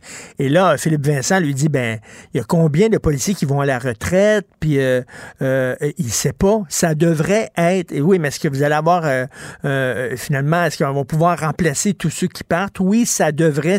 Ils n'ont même pas les données, ils n'ont même pas les chiffres. Non, puis c'est très présomptueux de sa part de s'engager là-dedans parce qu'effectivement, bon, il y, a des gens qui sont éligibles à la retraite. Il y en a qui, des fois, pour bien des raisons, vont la, prendre plus rapidement, justement, dû à une situation qui, qui est pas évidente. Euh, un, c'est de capitaliser aussi sur l'intérêt des candidats qui vont vouloir venir à Montréal. Moi, je pense toujours que c'est la plus belle place une carrière, mais en même temps, faut être réaliste aussi. C'est pas un climat qui est favorable à l'embauche, surtout que là, on s'en va en négociation de convention collective. Je pense que la ville qui voudrait un peu euh, euh, se racheter par rapport aux policiers, elle devrait justement s'assurer de, de, régler ça rapidement. Mais tu en même temps, la ville, ce qu'elle devrait faire, ce qui serait beaucoup plus utile, là, si on voulait vraiment faire quelque chose, c'est un, nommer un chef ou une chef au service de police. C'est inimaginable qu'en situation de crise comme là présentement, on ait quelqu'un qui est là de façon intérimaire. Ça n'a aucun bon sens. Je veux dire, tout le monde est unanime là-dessus à dire que lorsqu'on lutte face à une situation qui est un peu hors contrôle, ça prend quelqu'un qui a une vision puis qui est là de façon durable pour instaurer des changements. Et André, André à, la, toute fin, j'aimerais que tu deviennes un indicateur. J'aimerais que tu deviennes un stool. OK? Un informateur. Tu étais hier dans une soirée de, retraite pour des policiers qui prennent une retraite. Donc, c'est une soirée avec plein de police. De quoi ça jasait?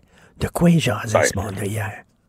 Écoute, c'est sûr et certain que ce qu'on jasait, évidemment, c'est surtout là, de, l'attitude de l'administration envers le service de police. Puis on en a déjà parlé, toi puis moi, toutes les, discussions sur le définancement, le désarmement, Will Prosper, l'affaire Camara, euh, toutes ces choses-là, évidemment, là, ça mine le moral des policiers parce qu'ils ont l'impression de ne pas être appuyés. Et on parle aussi, là, on parlait beaucoup des, processus, euh, des, procédures d'interpellation qui sont de plus en plus euh, euh, encadrées, de plus en plus entravées justement par une idéologie de gauche. Mais ça va faire en sorte que la société s'en, ne s'en portera pas mieux parce que c'est la base de nos interventions. C'est là qu'on collecte l'information et c'est là qu'on fait de la prévention. La prévention, pas juste faire des épichettes de blédin, puis donner des poignées de main, puis des toutous. c'est aussi de, de, de, prévenir le crime, mais de façon en ayant une présence sur la route et en intervenant pour une panoplie d'infractions.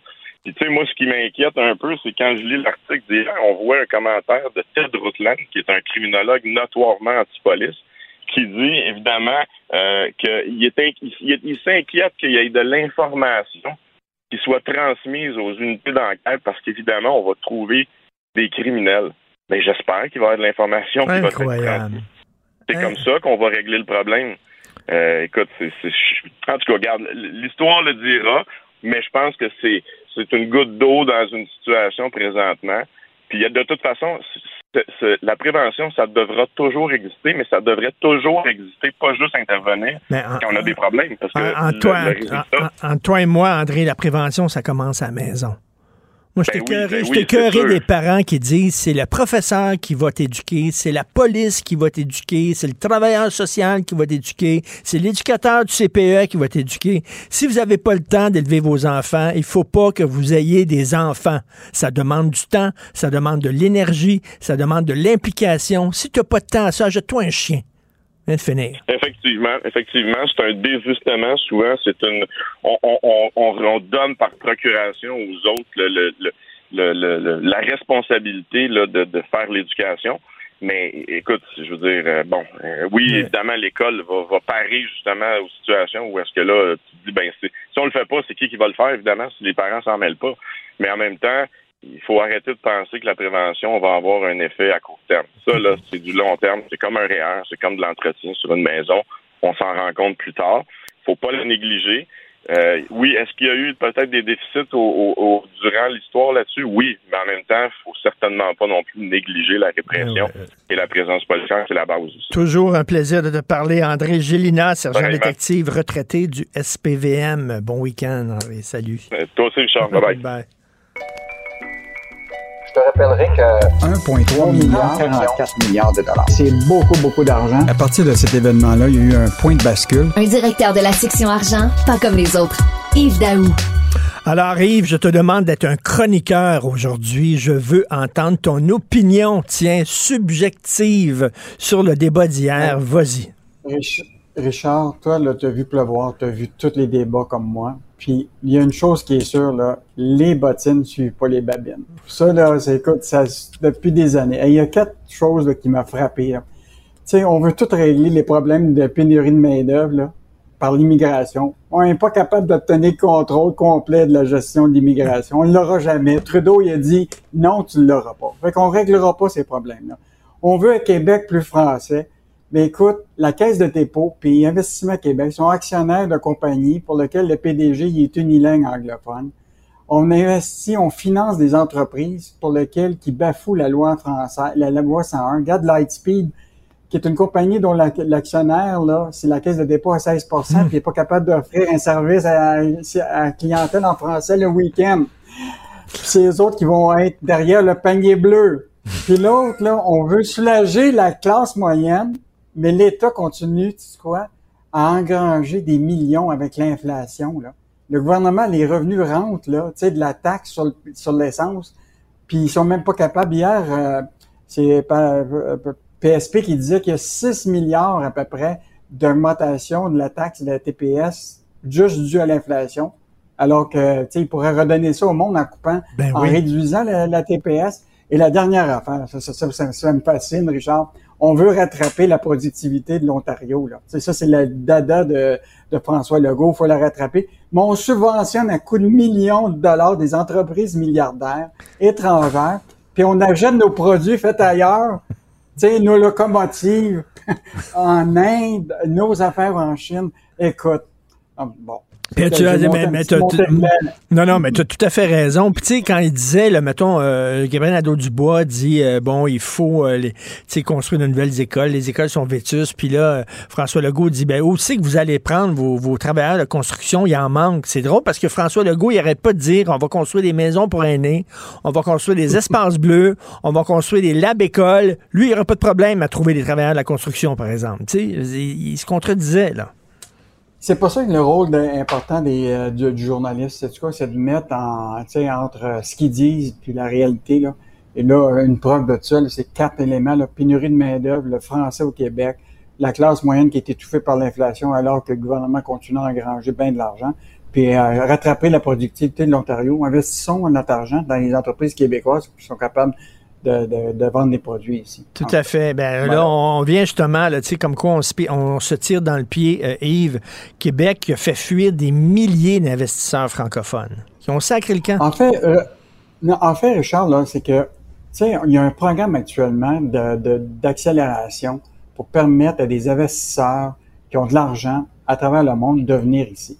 Et là, on a des exemples d'un investisseur qui, qui a participé à ce programme-là. Ce programme-là, ça s'appelle le programme des immigrants investisseurs du Québec. Il faut que tu aies un avoir net de 2 millions.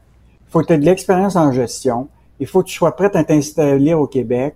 Tu es prêt à faire un placement de 5 ans de 1,2 million. Ils hmm. font un placement, là, ils donnent 1,2 million pendant 5 ans qu'ils mettent au Québec.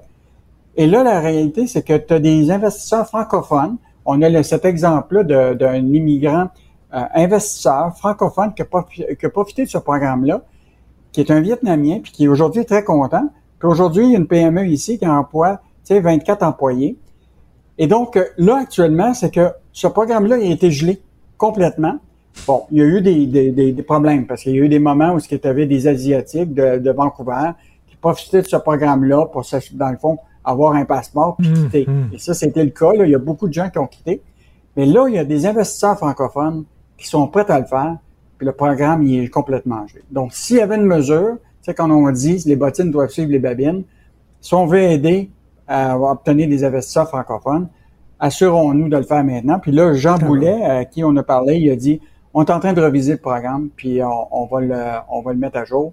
Et donc, euh, on va voir ce qu'ils vont faire dans les prochaines semaines. Et cet immigrant-là qui dit J'ai appris le français à 35 ans, ma femme et mes enfants parlent français, je veux ouvrir ma compagnie au Québec. Bravo, monsieur. Bravo, des immigrants comme ça. On en veut, on en veut On en veut en masse. On en veut en masse. Qu'est-ce qu'on va pouvoir lire ce week-end dans les plans d'argent? En fait, je te suggère une chose intéressante, un, un bon texte demain. Là. Tu sais que Bromont, c'est une région qu'on connaît bien pour les centres de ski, etc., puis le loisir. Mais c'est un hub technologique incroyable, Richard. Ah, oui. Et là, il y a une compagnie qui s'appelle GE Aviation, qui est une multinationale américaine que tu connais. Ils sont installés là depuis 40 ans. Ils font toutes des pièces d'avion très sophistiquées et on a visité l'usine. Et ça fait 40 ans qu'ils sont là. C'est des salaires là bien payés. Mais regarde Bromont, là, t'as GE qui est là, t'as IBM qui fait des semi-conducteurs, tu as plein d'entreprises de très nichées de technologie à Bromont qu'on connaît pas. Et là, on va vous faire découvrir une usine américaine qui est là depuis 40 ans, qui euh, probablement que les employés vont faire du ski. mais euh, mais je pense que ça vaut la peine des fois de, de montrer que le Québec euh, est capable de faire des bonnes choses. Et le texte aussi, bien sûr, de Julien McEvoy aujourd'hui sur euh, le milieu des restaurants. des restaurants. Il y a plus de restaurants qui euh, ferment que de restaurants qui ouvrent. Ça ne va pas bien encore dans ce milieu-là. Euh, merci beaucoup, Yves. Bon week-end bien mérité. On se parle lundi. Martino. Pour l'instant, nos avocats nous disent que tout est beau au-delà du scandale. C'est ce que je crois. Mais là, avec ce qu'on a vu, ce qu'on a vu de nos yeux vus, c'est vrai. Puis en plus, je vais vous dire une chose. Regardez ce qui se passe. On se bat plus, on dira plus rien. Mais je ferai pas ça. Un esprit pas comme les autres. Denise Bombardier. Alors, Denise, aujourd'hui, votre chronique dans le Journal de Montréal, c'est sur la langue française et vous déplorez le fait que même les membres de l'élite au Québec ne la défendent pas suffisamment. D'ailleurs, on a entendu hier Éric Duhem parler en anglais pendant le débat sur un réseau francophone. Oui, mais ça, vous avez bien compris qu'il avait, il avait été, il a prononcé un clip qui sera repris. Mmh par la télévision euh, en anglais. Donc, il s'adresse aux anglophones qui veut aller chercher, euh, qu'il lui reste à convaincre de voter pour lui parce que c'est parce que depuis quelque temps, et vous le savez, vous l'avez écrit vous-même, il, il, flirte, euh, il flirte les, si on peut dire, les Anglais pour qu'ils votent pour, pour, lui. c'est ça qu'il a fait. C'est ça que ça veut dire. moi, ce que je, quand je parle de ça, c'est pas que parce que les gens parlent anglais, c'est que les Québécois francophones, quand ils parlent le français, ne, parlent maintenant, ils se laissent à les nouvelles générations. Non seulement, non seulement c'est, du franglais, mais ils, ajoutent. Et, là, j'entendais à la radio il y en a qui disaient, mais là, maintenant, on commence, il y a des mots en inuit qu'on dit. Moi, j'ai pas de problème avec, avec, mais enfin, il y a un côté tellement euh, tellement démagogique. Vous voyez, vous allez dire vous, allez avoir, vous allez avoir des mots euh, maintenant des mots inuits euh, pour parler. vous allez avoir des mots arabes. ça, fait partie de la langue. C'est ça. C'est ça la langue, hein? Mmh. C'est ça la langue de, de pays post-nationaux, n'est-ce pas? Il n'y a plus de langue officielle, c'est sûr. Alors donc, ça, c'est, et dans notre cas à nous, puisque nous sommes minoritaires, que nous allons disparaître, que notre langue va disparaître, on le sait maintenant, on a les, toutes les statistiques, on ne peut pas faire semblant. Moi, ce qui m'atterre, c'est que je vois la détérioration de la qualité de la langue, même, même sur les ondes de Radio-Canada, où il y avait, à l'époque, il y avait quand même une politique, on le savait. D'ailleurs, il disait qu'on parlait pour être sur Radio-Canada, mais en fait, pour, pour, pour être euh, pour être euh, animateur à Radio Canada, il fallait savoir parler français. Il fallait pas parler là, c'est sûr. Alors maintenant, il y, en a encore qui sont là, mais on voit bien la détérioration aussi. Et pour faire chic, hein, pour faire à gauche, disons, on va, on va, nommer les... là, là, ce matin, on va on va nommer les choses pour avoir l'air à gauche, pour avoir l'air ouvert, hmm. pour avoir, pour dire on est des Québécois, mais nous autres on n'est pas des, on n'est pas des racistes québécois on est prêt. Il y en a qui sont prêts dans les nouvelles générations et on les retrouve à Radio-Canada en particulier où il y a quand même des directives très précises quant à la, quant à la, à la, à l'ouverture à la diversité qui vont euh, justement euh, parler euh, parler dans, une langue qui, qui est la langue qui est la langue maintenant des gens, c'est-à-dire une langue où il y a des mots qui viennent de partout. Hein? Et puis moi, quand, quand ils font des références d'ailleurs aux chanteurs, parce que maintenant les chanteurs, ça passe vite, hein? ils sont vedettes, puis tout à coup, deux ans après, ils sont plus vedettes, c'est fini, les grands les grands chanteurs mythiques. Alors, donc, ils se mettent à parler de gens, on les connaît, on les connaît. Je me dis, mais qui à Radio-Canada écoute et, connaît, connaît les chanteurs dont ils parlent? Je le sais pas. Mais moi, je, moi, je considère, et euh, par rapport à TVA, je considère que la langue parlée à l'antenne est une langue correcte et, que la langue officielle, c'est-à-dire parlée par les présentateurs, est une langue correcte. À Radio-Canada, évidemment, c'est pas Céline Galipo qui va se mettre à, qui va se mettre à, parler comme ça, mais mais il y en a qui le font maintenant parce que parce que c'est comme ça, hein, et puis ça les dérange pas, et ils ont aucune aucune aucune gêne à, à, à parler de cette mais, Denise, Denise, cette semaine, je suis allé voir la nouvelle salle Saint-Denis. Là. Ils ont rénové la salle, c'est une nouvelle salle. Donc, il y avait le spectacle du cirque Les Sept Doigts de la Main. Euh, c'est un spectacle sur Montréal. On rend hommage à Montréal. Et pendant 2h30, on, célèbre le fait que toutes les langues sont parlées à Montréal, que le, il, y a, du français, il y a de l'anglais, il y a de l'espagnol. D'ailleurs, le spectacle mélange toutes les langues en disant, mais que c'est beau, que c'est ouvert, que c'est fantastique. Donc, euh, Montréal était présenté comme une ville multilingue. Il faut applaudir ça. Oui. Alors, qu'est-ce que j'ai écrit dans cette, pas plus tard que cette semaine? Le Canada d'aujourd'hui, le Canada de Trudeau. Trudeau a achevé l'œuvre de son père et il est allé plus loin que l'œuvre de son père. Trudeau, il a créé un, j'ai dit le Canada n'est plus un pays, c'est la tour de Babel. Eh bien, Montréal, et puis les dirigeants de Montréal aussi sont assez tentés par ça aussi. Souvenons-nous quand même, et répétons-le, parce que maintenant on oublie tout, on oublie ce qui ne fait pas notre affaire. Quand Madame, Madame la mairesse Plante est allée faire un discours officiel à Montréal, inaugurant une entreprise, je crois, qui était britannique, elle a parlé anglais, elle descend, quand elle est descendue, son attaché de presse lui a dit, mais, mais vous n'avez pas parlé français? Elle a dit, comment ça, j'ai pas parlé français? Elle s'était pas rendue compte qu'elle avait parlé anglais et qu'elle n'avait pas parlé français. Hmm. Mais et, donc, euh, et on le sait, c'est le, c'est la, la ville de la diversité. Ce n'est plus une ville où on peut dire, ce n'est plus la première. D'ailleurs, elle a perdu sa place de deuxième plus grande ville française au monde, puisque maintenant nous sommes sous la barre des 50% donc nous ne sommes ah plus la deuxième euh, plus grande ville française au monde, Montréal. C'est fini ça.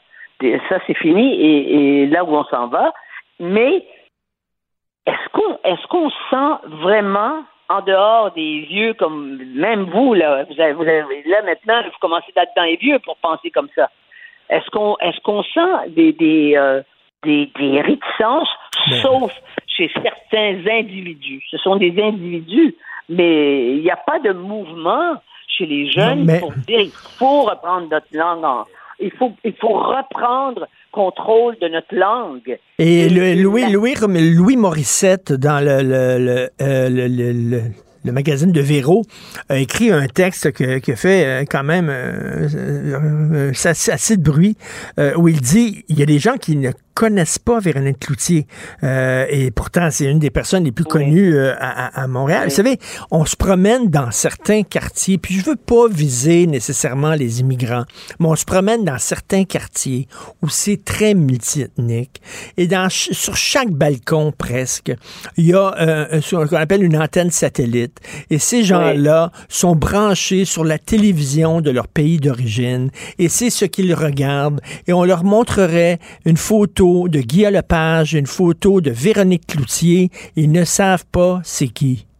Je sais, je fais, j'ai, la même, je fais la même expérience, mais je vais vous dire, je vais vous dire maintenant quelque chose qui contredit euh, ce que vous êtes en train de dire. L'autre jour, j'ai été obligé d'arrêter dans un garage parce que j'avais apparemment euh, une, crevaison sur ma voiture. Je suis entré dans un garage, boulevard Tachereau.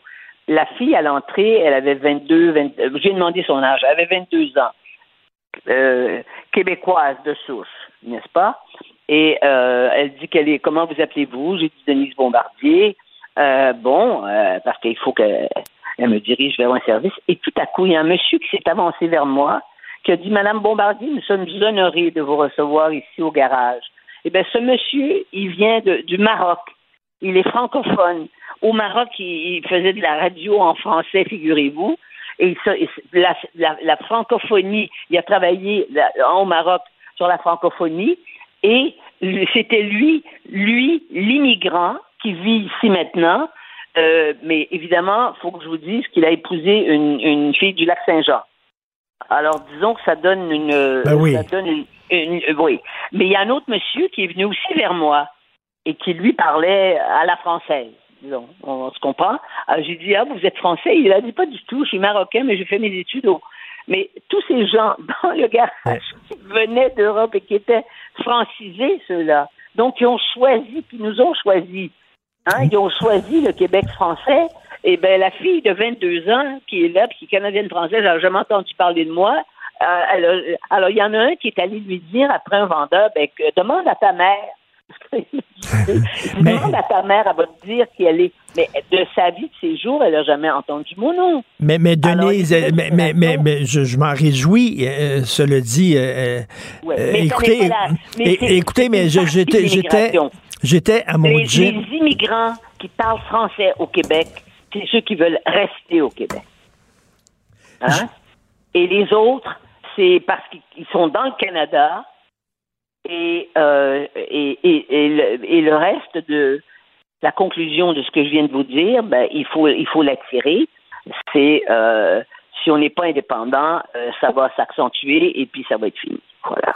En tout cas, en terminant, euh, à mon gym, j'ai euh, parlé, il y a quelqu'un qui est venu me voir, il avait un accent maghrébin, visiblement, et il vient de pays du Maghreb, et il disait, écoutez, monsieur Martineau, je suis atterré de, du système d'éducation au Québec. Et il dit, je suis, j'en reviens pas de la mauvaise qualité de notre système d'éducation au Québec. Oui, oui, oui. Ben oui, c'est sûr.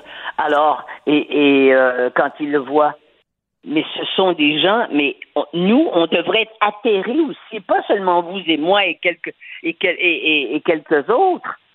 Je veux dire, il devrait avoir une préoccupation constante, mais on ne parle pas de ça quand on, quand on ouvre les antennes de nos radios, puis qui parlent de, de la culture il nous, il nous recommande des films tout en anglais et puis des choses euh, dans d'autres langues aussi. Mais il ne se préoccupe pas de ça. Il n'y a plus de directives qui sont données, mais les directives ne, peut être, ne peuvent être données que par des gens qui croient que le français devrait perdurer. Et c'est ça, et c'est ça le problème. Et ceux qui, ceux qui ont des préoccupations par rapport à la langue comme vous et moi, ben, on essaie de s'exprimer dans la meilleure langue possible. Ça ne veut pas dire ça veut pas dire parler pointu, ça. Ça veut dire avoir un vocabulaire et tenter de l'élargir le, au, le, le, plus possible. Tout à fait. Et là, je vais vous ramener à ma petite fille Rose qui m'a dit, il n'y a pas tellement longtemps, quelques mois, elle m'a dit, moi, grand-maman, je veux faire comme toi, je veux parler avec un million de mots, qu'elle dit parce que son papa, maman lui enseigne des mots. Et là, elle vient d'entrer dans une école, dans son école en maternelle, et elle m'a rappelé au bout de trois jours, elle m'a dit, grand-maman, je sais qu'à mon école, je vais les savoir les millions, je vais savoir le million de mots. ben, c'est ça qu'il faut faire avec les enfants quand ils sont petits. Oui, effectivement. Heureusement. Ça coûte rien, ça. Ça euh, coûte rien, ça. Heureusement, la littérature jeunesse est populaire au Québec. Merci beaucoup. Bon week-end, Denise. On se reparle lundi et euh, il faut lire votre chronique sur la langue française, savoir parler et écrire aujourd'hui dans le journal. Merci. Bonne journée. Merci, merci, Richard. Au revoir. Confrontant, dérangeant, divertissant. Richard Martineau, il brave l'opinion publique depuis plus de trois décennies. Mathieu Bocoté. Il représente un segment très important de l'opinion publique. Richard Martineau. Tu vis sur quelle planète? La rencontre. Je regarde ça et là, je me dis, mais c'est de la comédie. C'est hallucinant. La rencontre. Bocoté. Martineau. Alors, euh, nous euh, discutons euh, maintenant avec Mathieu. Bonjour, Mathieu. Alors, je vais Bonjour. dire, You betrayed English Quebecers on that bill. Ça, c'est Éric Duhem. Il a beau peut-être avoir des bonnes idées au point de vue de l'économie, ça. Quelqu'un qui dit ça sur un réseau francophone lors d'un débat français perd, selon moi, toute ma confiance. Oui, mais c'est un geste de déloyauté, en fait. C'est-à-dire, Éric Duhem envoie un signal dans, au moment d'un débat sur la langue française, et à ce qu'on en sait, c'est plutôt la langue française qui est en danger au Québec et en Amérique du Nord. Et au moment de ce débat, il, il, il le détourne, il l'instrumentalise pour se présenter comme le encore plus défenseur des privilèges euh, de, non pas seulement des, je pas des droits de la communauté anglophone, mais des privilèges euh, et de ceux qui se voient souvent comme des persécutés au Québec, hein, comme si la communauté anglaise était persécutée au Québec. Il se dit, c'est aux libéraux, c'est moi votre vrai défenseur. Il y a quelque chose là-dedans d'un peu gênant de sa part, sachant que c'est un homme qui vient du nationalisme québécois, qui n'est pas étranger aux affects du nationalisme québécois, mais qui en ce moment se croit qu'il y a un créneau électoral pour lui dans cette, euh, cette partie de la population. Il y avait quelque chose d'un peu triste là-dedans, alors qu'on a besoin la loi 96, c'était la, la loi minimale, minimaliste, et lui présente ça comme une loi maximaliste et divisive. Il y a quelque chose d'un peu triste là-dedans. De la part des libéraux, on ne serait pas surpris. De sa part, on ne peut que s'en désoler. Et Gabriel Nadeau-Dubois a quand même bien performé hier. Je regardais ça avec mon fils, puis il le trouvait très bon. Il dit, ah, il a l'air bien, ce garçon-là. J'ai dit, oui, oui, il a l'air modéré, il a l'air posé. Sauf que le problème, c'est qu'il défend un programme qui est extrêmement radical. Il, il, le cache bien, ça, Gabriel Nadeau-Dubois. Ben, je, je t'avouerais, je regardais ça de mon côté en pleine nuit, peut-être avais-je les sens altérés par la, par la, fatigue, mais je trouve qu'il, je trouve qu'il avait l'air de, appelons ça, de démagogue propre. C'est-à-dire, il n'argumente pas, il cherche toujours à donner une image lisse, enrobée, euh, amidonnée de ses idées, mais il, il devait quelquefois mentir. Sur la question, par exemple, du, euh, du désarmement de la police, il a dû mentir. Et ce qui est drôle aussi, c'est quand on a vu qu'il a dû prononcer le titre Nègre blanc d'Amérique, mais c'est comme si on lui arrachait la langue avec des techniques de torture médiévale. Euh, C'était fascinant de voir ce, cet homme intelligent, sans moindre doute. Euh, il comprenait à ce moment-là que refuser de prononcer le titre, c'était se couper de l'électorat du commun des. Et là, il le prononce, mais il se fait rabrouer sur Twitter par la, la wokosphère qui a l'impression de voir une trahison immense dans le fait que Gabriel Nadeau-Dubois prononce un titre de livre. Et il ajoute d'ailleurs, lorsqu'il le prononce, c'est normal qu'il y ait des débats autour de ça. Non, ben Gabriel, ce n'est ben pas normal qu'il y ait un débat pour savoir si on a le droit de prononcer un titre de livre. Il y a quelque chose de lunaire là-dedans. Mais il était efficace auprès de son électorat. Il faut dire que euh, François Legault lui-même le traitait comme un chef de l'opposition parce qu'il souhaite avoir cette opposition-là devant lui. Ben il la souhaite parce que ça lui donne un air, justement, raisonnable, modéré, et ainsi de suite. En plus, il y a un contraste générationnel qui sert bien chacun. François Legault euh, rejoint une partie de la population avec son style, le GND rejoint une autre partie de la population avec son style. Mais au terme de ça, moi, je pense que GND, pour avoir l'air propre, euh, ce démagogue propre, pour le dire ainsi, a dû mentir, a dû cacher une bonne partie de son programme. quand on lui a parlé de la question du définancement de la police, du, euh, désarmement de la police, ben, il a fait semblant que c'était faux. Mais on n'est pas obligé de le croire. Écoute, euh, Mathieu, tu vas être content parce que, bon, je regarde mon, mon fil Facebook et euh, la réaction des gens. Et beaucoup de gens ont dit, ben, c'est quoi? PSPP m'a impressionné hier. Non, il, il, était, il était très bon. C'est-à-dire qu'il sait argumenter. La question qu'on peut se demander, mais ça, c'est une question de style probablement, c'est il, il proposait un exercice pédagogique de bonne foi reste à voir si ça correspond à la définition de la politique. Hmm. Euh, il y a quelques moments où on l'aurait probablement souhaité plus combatif, plus mordant, mais puisque le, l'ambiance générale consiste à critiquer la polarisation, à critiquer une politique trop musclée en ce moment, eh bien, le, la volonté d'avoir l'air apaisé qu'il avait le, le, servait auprès de cette tranche de la population des commentateurs qui se disent on a envie d'une politique plus calme. Euh, reste à voir quelle est la place des passions politiques, reste à voir quelle est la place du conflit en politique. Je l'ai trouvé très bon lorsqu'il a euh, euh lorsqu'il a confronté le, François Legault sur la question de la, de la langue, de l'immigration. Par exemple, François Legault va nous dire euh, même à 50 000 immigrants par année, on peut pas on peut pas faire renverser la tendance en anglicisation.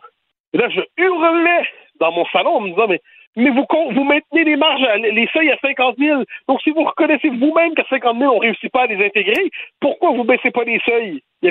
Donc, il y avait encore, moi, ça m'a frappé chez François Legault, il y avait le, désaccord de plus en plus visible entre euh, son discours et sa politique. Quand il dit on va être capable de gagner des pouvoirs, l'exemple qu'il donne, c'est en 1977, je pense. Ah, non, non, non, mais ciboire. Euh, mais en 1977, c'est une époque qui est la révolution tranquille. Les nationalistes hmm. québécois font peur au Canada. La menace du référendum est là. La menace de l'indépendance est là. Puis on nous a concédé quelques pouvoirs. Et là, on est dans une société, une situation où le nationalisme québécois ne demande rien, où il n'arrête pas de répéter qu'il veut fonctionner dans des paramètres canadiens, où le mouvement indépendantiste n'est pas en très bonne santé, et puis on pense que le Canada va nous céder des pouvoirs essentiels. Ça devient une farce. On se demande si François Legault se croit lui-même. Mais euh, non, PSPP, dans tout ça, a bien joué son rôle, parce que je pense qu'il joue sur le long terme. Il, sait qu'il sera pas, euh, il ne sera pas premier ministre du Québec dans, dans, dans trois semaines. le vrai enjeu pour lui, c'est que son parti ait quelques députés, puis que lui-même se fasse élire. Et ensuite, ce qu'il est en train de faire, ça je le vois, c'est pas c'est pas inintéressant. On le voit avec ses candidats, c'est qu'il est en train de ramener, de créer une nouvelle génération indépendantiste, une nouvelle génération nationaliste. Donc des jeunes, ça va te sembler étrange comme profil, parce que je vais en qui fait du marketing, mais ce sont des jeunes qui réussissent bien leur vie, qui semblent, qui font partie de ceux qui qui appartiennent à la future élite de la société et qui embrassent la cause de l'indépendance. Alors qu'on présente normalement l'indépendance comme le fantasme des derniers cheveux gris du Québec. Et là, on nous dit non, il y a une nouvelle génération, il est en train de construire ça. Donc, j'ai hâte de voir le résultat de tout ça. Mais hier, il était, il était très bon. Reste à voir qui était le plus efficace dans tout ça. Je pense que chacun parlait à son segment de la population. Euh, Pierre Bruno demandait hier à François Legault s'il était un souverainiste caché.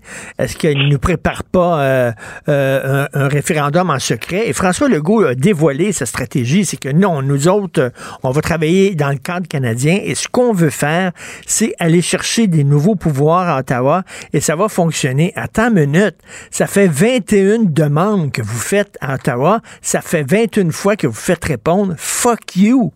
À un moment donné, là, allume. Ben alors, c'est, moi, je pense là-dessus, c'est euh, pour le go. Évidemment, je pense, moi, dit, je pense pas qu'il y a un plan. Je pense pas du tout qu'il y a un plan. Je pense, tu connais ma théorie, que quand les fédéraux vont casser la loi 21 ou la loi 96, et plus encore la loi 21, ils vont, les nationalistes, pour l'instant, répètent, on veut rester dans le Canada, euh, ils vont être obligés de réagir à ce moment-là. Ils vont être obligés de sortir de cette espèce de discours de confort. Et puis, on va voir comment réagiront alors les Simon Jean Barrette, les Bernard Dréville, les Caroline Saint-Hilaire, les François Legault, pour l'instant, on a compris son positionnement électoral. Ce que je trouve triste, cela dit, c'est qu'il fait du zèle. On, a compris qu'il ne voulait pas faire l'indépendance. Il est obligé d'en rajouter en disant que les libéraux n'ont plus le monopole de l'opposition à l'indépendance. François Legault, il ne se contente pas de dire que l'indépendance est improbable à court et moyen terme. Il nous dit qu'il est contre, il, s'oppose à l'indépendance en tant que telle, comme idéal. Puis quand il dit ça, ça c'est peut-être moi qui se trompe, mais je le crois pas.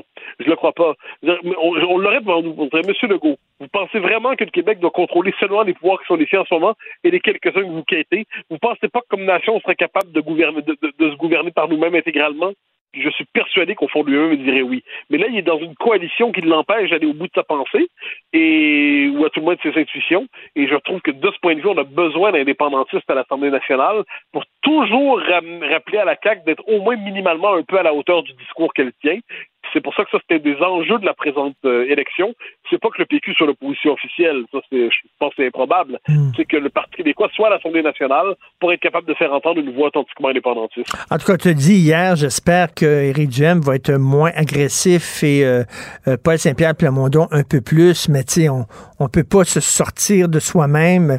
Paul Saint-Pierre, il y a un côté effectivement très rationnel, très intellectuel, très professeur. Et bon, moi, j'aurais aimé qu'il soit un peu plus combatif hier, mais il est comme il est. Là, ben, je, regardais euh, Paul Saint-Pierre hier, puis là, je, me voyais comme un partisan dans un match de boxe qui dit Ah ouais, ah ouais, fesse, fesse, ah ouais, fesse et, euh, et bon, ensuite, comme je dis, il fait son travail, puis il a bien fait, puis manifestement, il y a l'approbation de plusieurs ce matin. Donc, manifestement, ça correspond aux attentes d'une partie de la population. Euh, moi qui crois que la politique est assez conflictuelle, euh, mais bon, on a chacun nos appréciations là-dessus. Il était quand même, objectivement, faut juste voir le parcours fait par PSPP. Il, entrer dans cette campagne-là, la seule question, c'est est-ce que le PQ va disparaître? Et là, quand on a fait le bilan de la mi-campagne, de Mario Dumont, Emmanuel Latraverse, moi, d'autres, on a tous dit euh, que le, le gagnant, celui qui a mené la meilleure campagne depuis le début, c'est PSPP. Donc, manifestement, il a réussi son coup. Puis, c'est probablement là-dessus, il faut toujours, quand on est selon son style, si on est selon son, si notre style s'accorde à notre nature, ça va bien fonctionner. Si on me demandait d'être une espèce de figure consensuelle, centriste, euh, toujours occupée à comment dire, à, à, à, pousser l'euphémisme le plus loin possible, je pense que je serais pas convaincant. Si on demande à Paul Saint-Pierre Plamondon d'adopter la méthode Mad Dog Vachon, il sera pas convaincant. si on te demande de faire du Daniel Weinstock, tu seras pas convaincant. Et si Weinstock veut faire du Martineau, il sera pas convaincant. à chacun selon sa nature. Et de ce point de vue, selon sa nature, ben, il n'a pas été mauvais manifestement, puis les gens l'applaudissent. Donc, il ne peut que se réjouir de sa performance. Euh, écoute, dans Le Devoir aujourd'hui, il y a un texte hallucinant qui s'intitule Une violence systémique envers les immigrants de Marie Fall. Elle est professeure de géographie de coopération internationale à l'Université du Québec à Chicoutimi.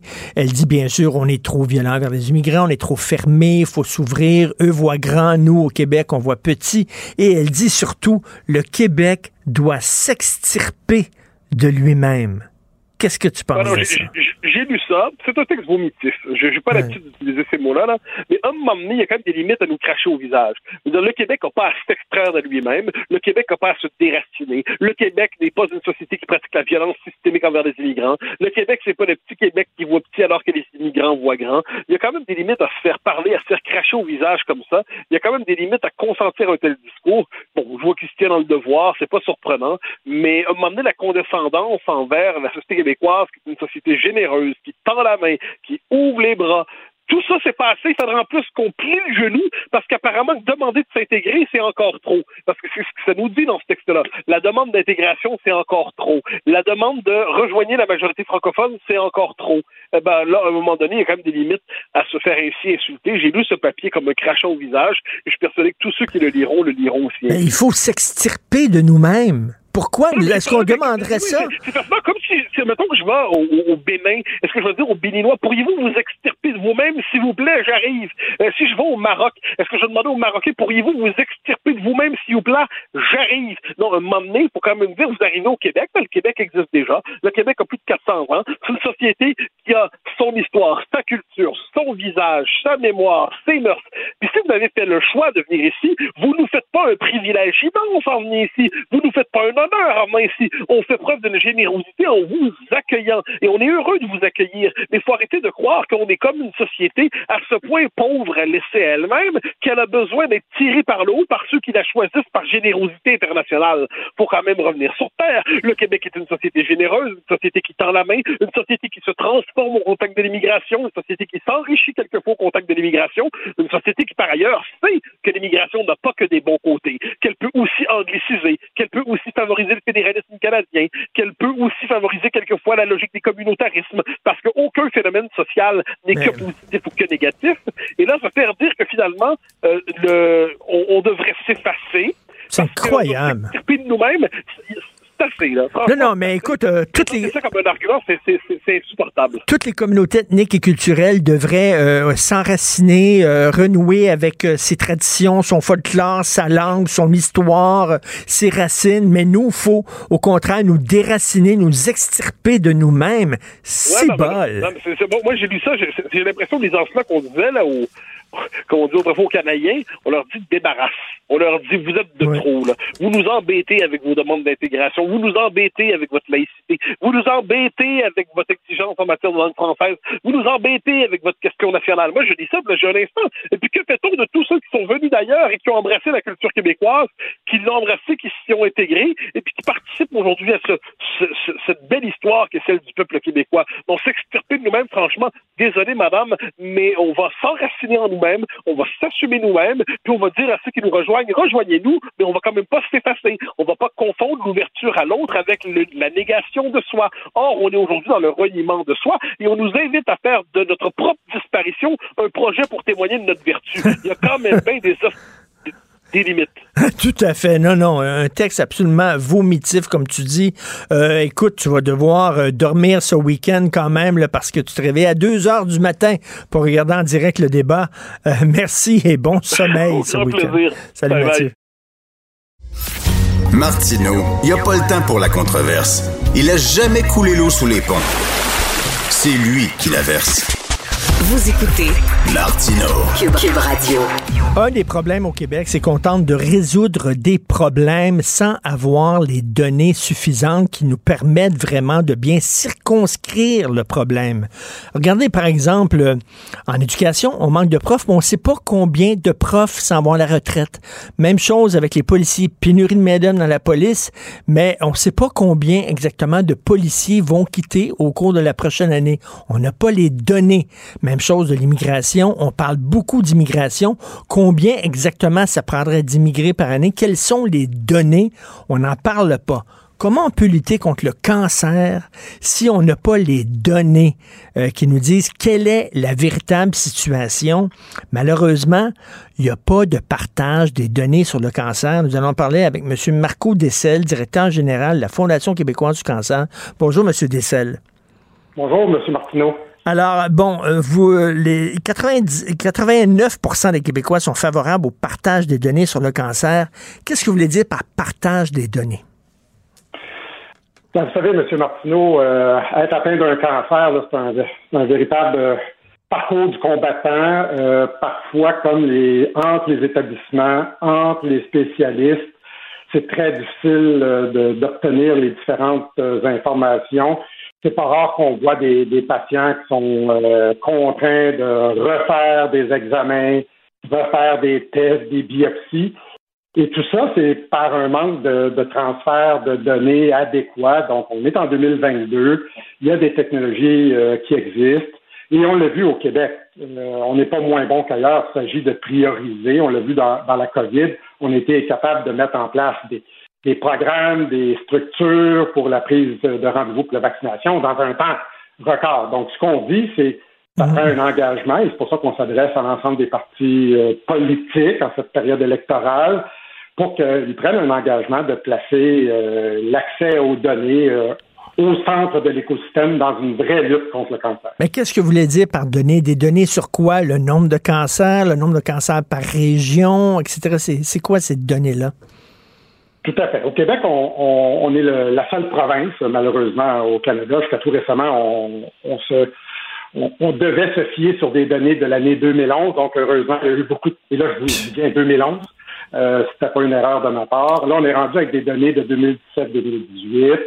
Il y a du, beaucoup de rattrapage qui se fait. On sait qu'on travaille très, très fort, mais en même temps, il faut, faut s'arrimer. Euh, vous savez, le cancer, euh, c'est rendu de la médecine personnalisée. Euh, les échanges se font à travers euh, le monde. Il y a même des multi-établissements qui doivent participer à des protocoles de recherche. Donc, si on veut avancer, il faut que nos systèmes se parlent et se parlent à l'international.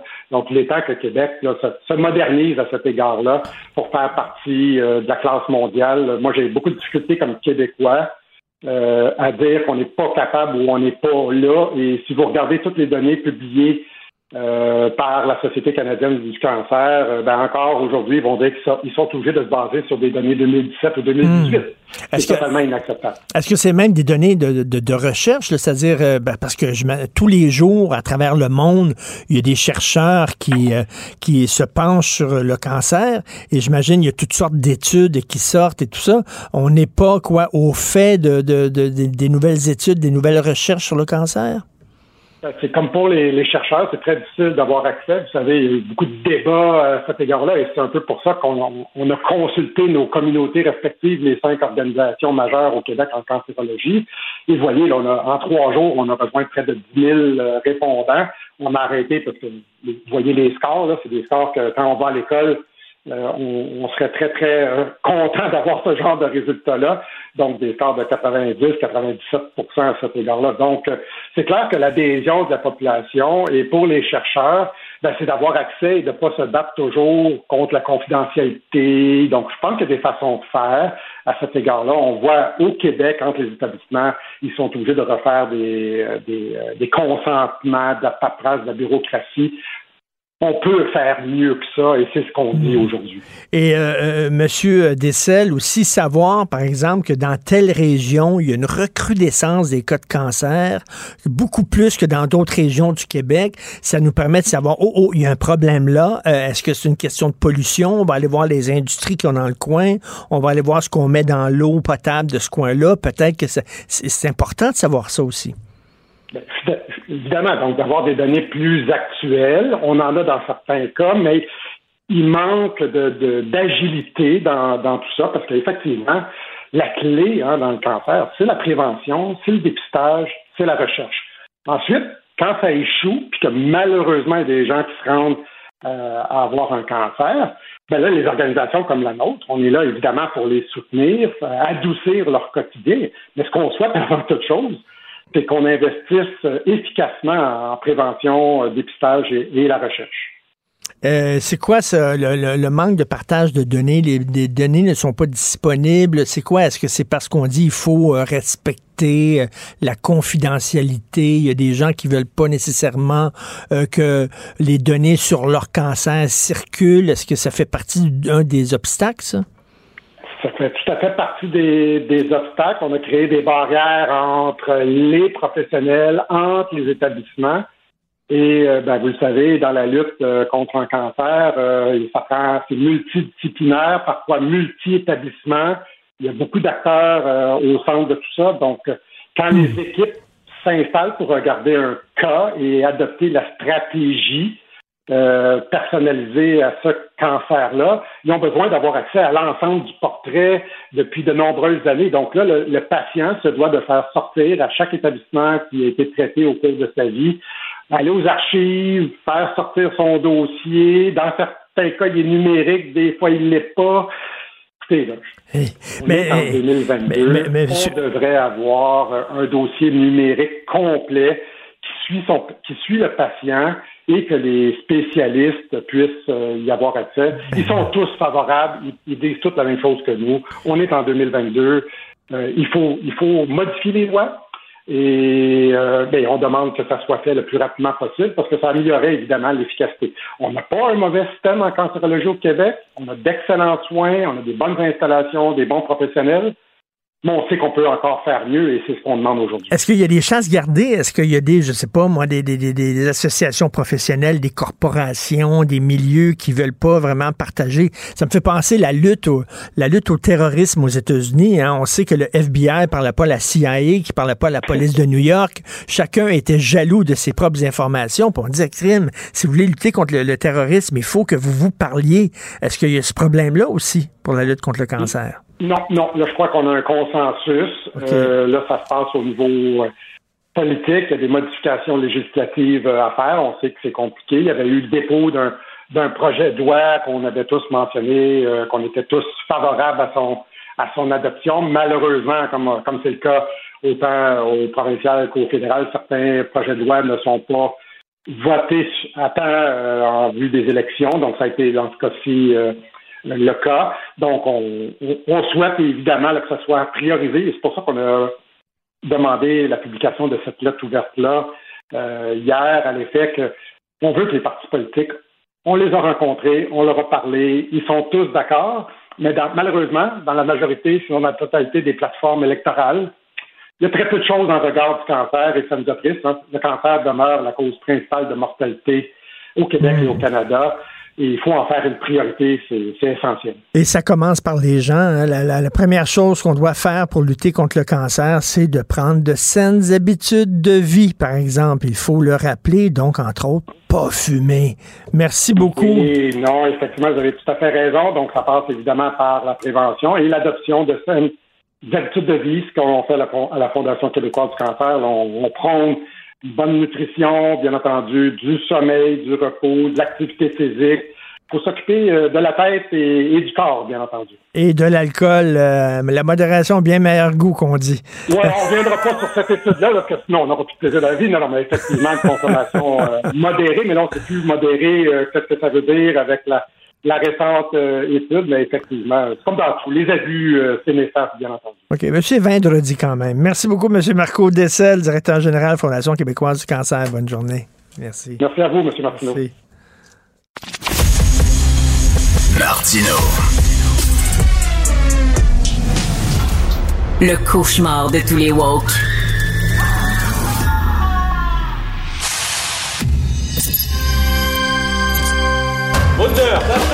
Action! C'est le cinéma qui a meublé ma solitude. C'est le cinéma qui a été mon ami, mon grand frère, qui m'a donné mon code moral, qui m'a donné mes valeurs, qui m'a fait voyager dans le temps et dans l'espace. Un autre cinéphile au bout du fil, Joseph Facal. Wow, je suis vraiment content de cette intro-là. Et je remercie beaucoup les gens qui travaillent ici, justement, à Cube Radio pour faire des intros comme ça. Euh, merci beaucoup parce qu'on s'est donné un défi fou, euh, Joseph et moi. On est deux cinéphiles, puis on s'est dit, est-ce que le vendredi, on va pouvoir réussir à trouver des films qui euh, collent à l'actualité, qui nous permettent de mieux comprendre l'actualité? On travaille fort. Donc, Joseph, tu veux revenir sur le débat d'hier et ça te fait penser à certains films. Donc, entre autres, Being There, le fameux film avec Peter Sellers de All HB. Écoute, hier, il y a un moment euh, pendant le débat où Gabriel Nadeau-Dubois parle d'indépendance et Dominique Anglade lui répond sur la santé mentale. Moment que j'ai trouvé franchement étrange et lunaire. et quelques instants plus tard, François Legault dit Lorsque j'ai augmenté de 15% le salaire des enseignants, vous, là, les quatre autres, de l'autre côté du Parlement, ben, on entendait les oiseaux chanter. Et là, j'ai comme vécu un moment bucolique. Et quand je mets les deux ensemble, ce sentiment d'étrangeté et en même temps ce côté un peu bucolique, eh bien, dans ce cadre un peu bizarre, j'ai pensé à Being There, le, merveilleux film d'Al Ashby de 1979 avec Peter Sellers, qui raconte l'histoire d'un jardinier qui n'est jamais sorti du manoir de son maître et qui, tout ce qu'il connaît de l'univers, c'est à travers la télévision. Alors évidemment, après la mort de son maître, Chauncey Gardiner sort à l'extérieur et là, il dit des clichés, il dit des banalités. Mais son entourage commence à y voir une espèce de sagesse rassurante, et le gars devient une espèce de gourou et proche conseiller du président des États-Unis, parce que justement, alors qu'il n'a pas la moindre profondeur, ces petites phrases font mouche sont perçus comme des espèces de perles de sagesse. c'est parce que c'est un idiot et il dit des stupidités, mais les gens disent ah, non, mais il doit avoir un deuxième sens derrière ça. Et il n'y en a pas. Euh, Joseph, ça me fait penser hier au film de Robert Altman. Robert Altman est le réalisateur de films comme MASH, comme Nashville, et euh, il a révolutionné le cinéma. C'est-à-dire qu'avant Robert Altman, dans les films, Joseph, euh, euh, quand un comédien parlait, ben, il disait sa réplique, et là, une fois qu'il disait sa réplique, il y avait deux secondes de silence et l'autre comédien donnait sa réplique, comme au théâtre. Robert Altman a dit, c'est pas comme ça dans la vie. Dans la vie, les gens parlent les uns par-dessus les autres, ils parlent en même temps. Il a fait son premier film, euh, MASH, et les producteurs, tout le monde parle en même temps. les producteurs, d'ailleurs, voulaient pas sortir le film en disant, Robert Altman, as mal fait ton, ton mixage sonore, parce que quand quelqu'un parle, tu dois baisser le son des autres parce qu'on n'entend pas. Et Robert Altman a dit, non, dans la vie, tout le monde parle les uns par-dessus les autres. Donc, hier, je regardais le débat et ça balade un film de Robert Altman. Je comprenais rien. Écoute, moi, moi si, tu me laisses aller, il y a, y a, les débats télévisés sont devenus des moments cruciaux dans les campagnes électorales. Euh, tu as beaucoup de gens qui ne s'intéressent à la campagne qu'au moment du débat et ça illustre évidemment l'immense, immense, immense pouvoir de la télévision. Mais en même temps, la télévision, au-delà de ses responsabilités civiques, elle doit aussi donner un bon show. Et tout cela, Richard, survient dans nos sociétés à un moment où j'ai le sentiment qu'au plan idéologique, ce que j'appellerais le centre raisonnable est en train de s'effondrer et ce sont les extrêmes à gauche comme à droite qui montent. Qui montent pourquoi?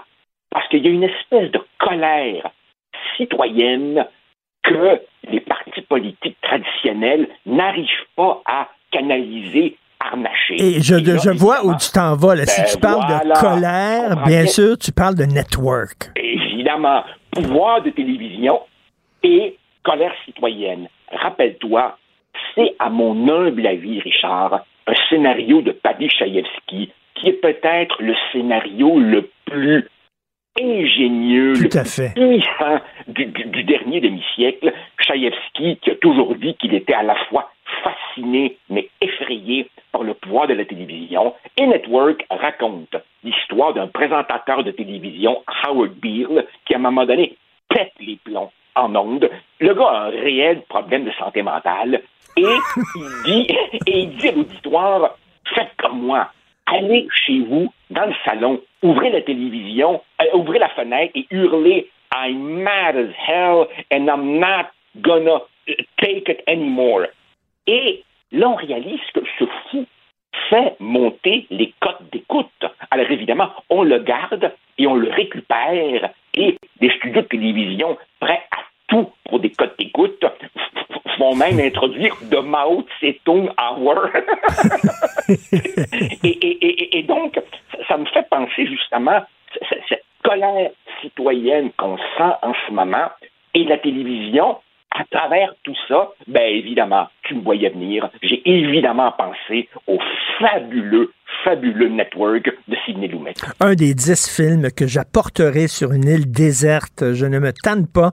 Euh, bon, on met en onde dans Network un gars qui visiblement qui a des problèmes pour canaliser et, et nourrir la grogne populaire. Dans les années 70, hein, c'était des problèmes, entre autres, de manque d'essence, d'énergie, d'inflation. C'est drôle, on se retrouve exactement à la même position aujourd'hui. Est-ce que Éric Duhem est notre Howard Je- je- je- je- non, non, je pense pas, parce que euh, on a vu hier que Éric Duhem est capable de parler de autre chose que de vaccination. Et, tu vois, sur certains aspects, il a quand même dû arrondir les coins. Par exemple, hier, quand il disait non, non, l'école publique, j'ai pas de problème avec ça, etc. En fait, je me demande, je me demande euh, quand est-ce que euh, à la télévision, probablement pas euh, au Québec ou au Canada, parce qu'ici on est on est un petit peu trop sage, mais à un moment donné, cette espèce de, de délire dans nos sociétés, ce, ce conspirationnisme, cette négation de la science, ce relativisme tous azimuts, je suis encore étonné que euh, à la télévision, on n'ait pas cherché à exploiter ça dans une espèce de freak show télé-réalité animée par un crinqué du style Geraldo Rivera aux États-Unis. Là. Je m'étonne. Il n'y a pas encore quelqu'un qui se soit essayé. Là, tu sais. un, un Jerry Springer 2022. Là, tu sais. Joseph, si je peux ajouter un autre film, Con Air, un film d'action des années 90 avec l'incroyable, l'ineffable euh, Nicolas Cage. Euh, alors, eh, parce que Con Air a inventé une scène, c'était la première fois qu'on voyait ça, et c'est une scène maintenant qui est devenue iconique et qui est répétée dans tous les films d'action. Tu vas comprendre ce que je dis. Euh, tu vois toujours le héros, euh, ça explose derrière lui, mais c'est épouvantable, ça explose, et il marche tranquillement, sans se retourner. Il nous regarde. Et c'est, on voit ça dans tous les films maintenant, Mission Impossible, etc. Ça explose derrière Tom Cruise et il marche tranquillement. Euh, ça me faisait penser à Gabriel Nadeau-Dubois et PSPP hier, alors que c'était l'anarchie, la cacophonie et tout ça. Ces deux-là étaient calmes, posés, parlaient tranquillement aux gens pendant que les poules cactaient autour d'eux et les coques. Ça me faisait penser à Nicolas Cage dans Conner.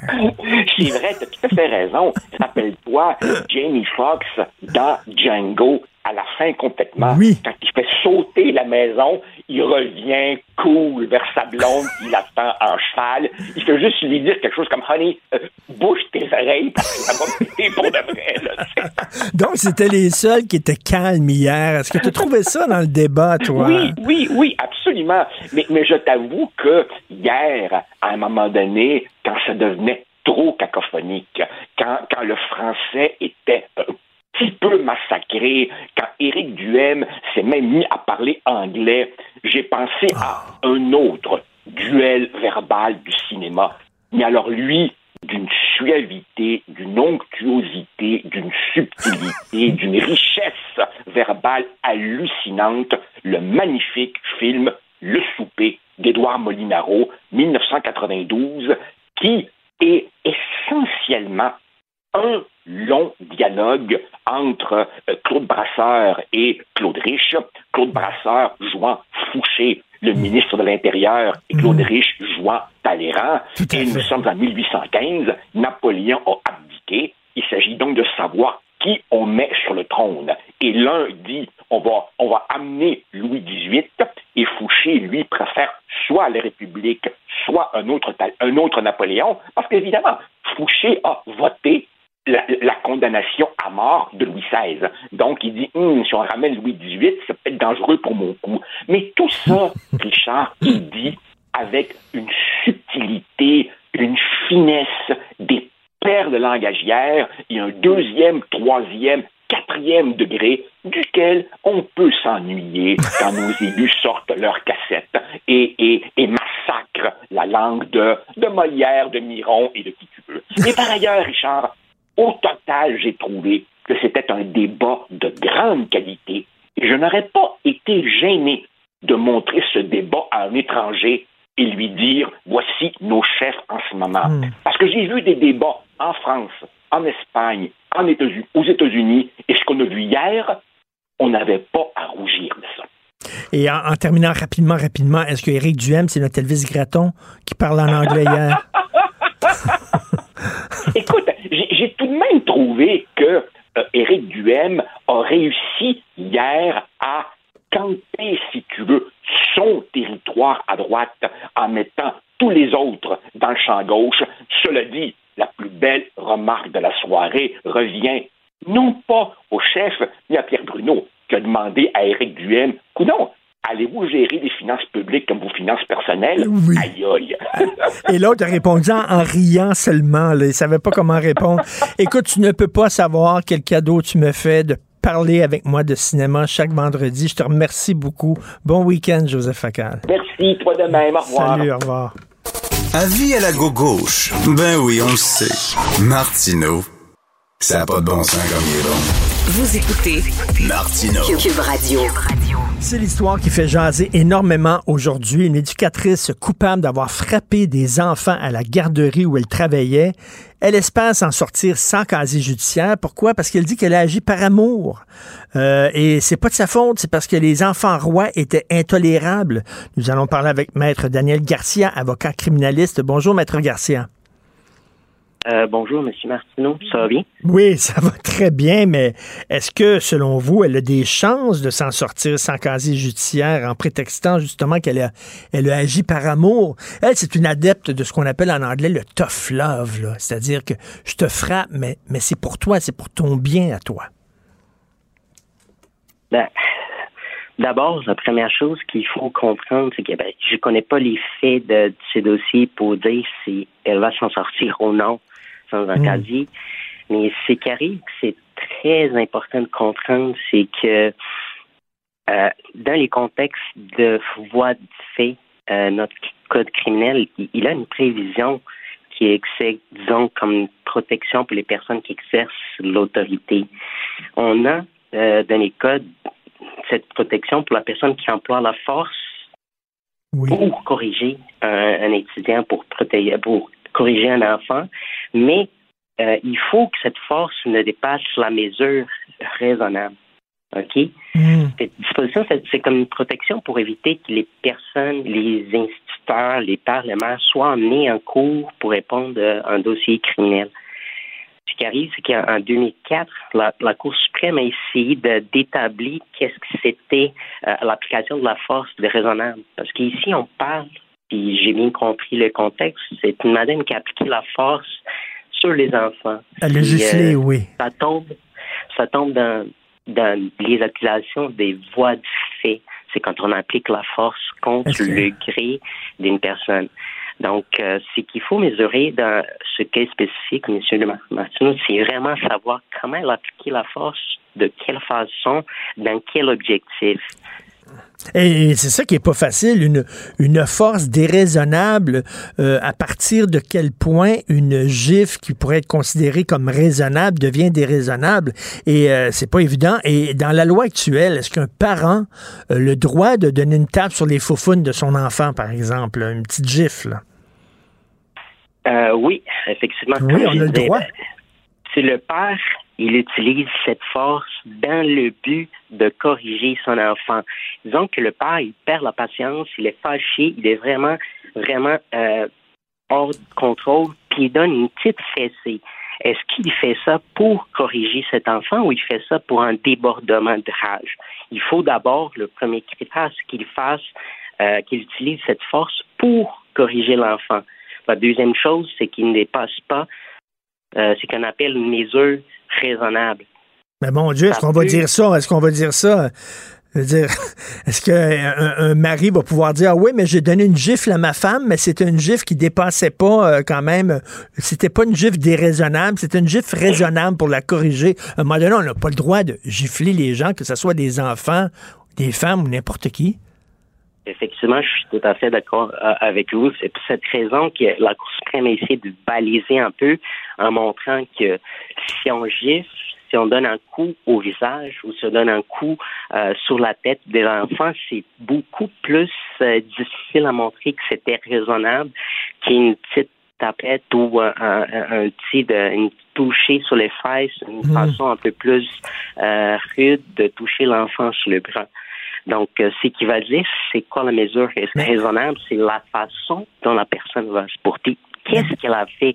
La personne a donné un coup de poing, la main était fermée, la main était ouverte, la personne a touché hmm. quelle partie du corps?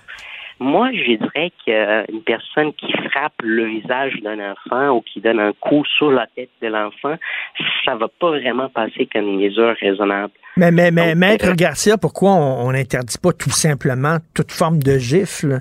Euh, là, parce que là, on fait une différence entre la gifle raisonnable et la gifle déraisonnable. On devrait dire aucune forme de gifle n'est acceptable dans notre société. On n'est plus en 1940, là. Oui, je comprends. C'est que la Cour suprême a essayé de faire en 2004, c'était à avoir une mesure pour éviter les familles, familles d'être en présence d'une cour criminelle. Mm-hmm. Donc, euh, si euh, la gifle dont on parle, la, petite fessée, euh, elle est faite dans le but de corriger l'enfant, ok, avec une force raisonnable, ça va rentrer du côté criminel, ça va rentrer dans l'article 43, ça va rentrer dans la protection des personnes qui exercent, exercent l'autorité. Eh bien, c'est assez spécial. Je ne savais pas qu'on permettait encore euh, ce genre euh, de, comportement au Canada. Euh, merci beaucoup d'avoir éclairé notre lanterne, Maître Daniel Garcia, avocat criminaliste. Bonne journée. Merci. Merci, c'est pas couvrir. Merci. Bonne journée. Bonne journée. Martino, souvent imité, mais jamais égalé. Vous écoutez Martino, Cube Radio. Gilles Bonjour, mon cher Richard. Richard Martineau. petit lapin. La rencontre. Point à l'heure des cadeaux. Je serai pas là, là, à vous flatter dans le sens du poil. Point à la ligne. C'est très important, ce qu'on dit. La rencontre pro martineau Alors, Gilles, j'imagine que vous étiez content hier d'entendre Éric Duhem parler en anglais dans un débat francophone parce que les pauvres anglophones, il faut, leur parler quand même.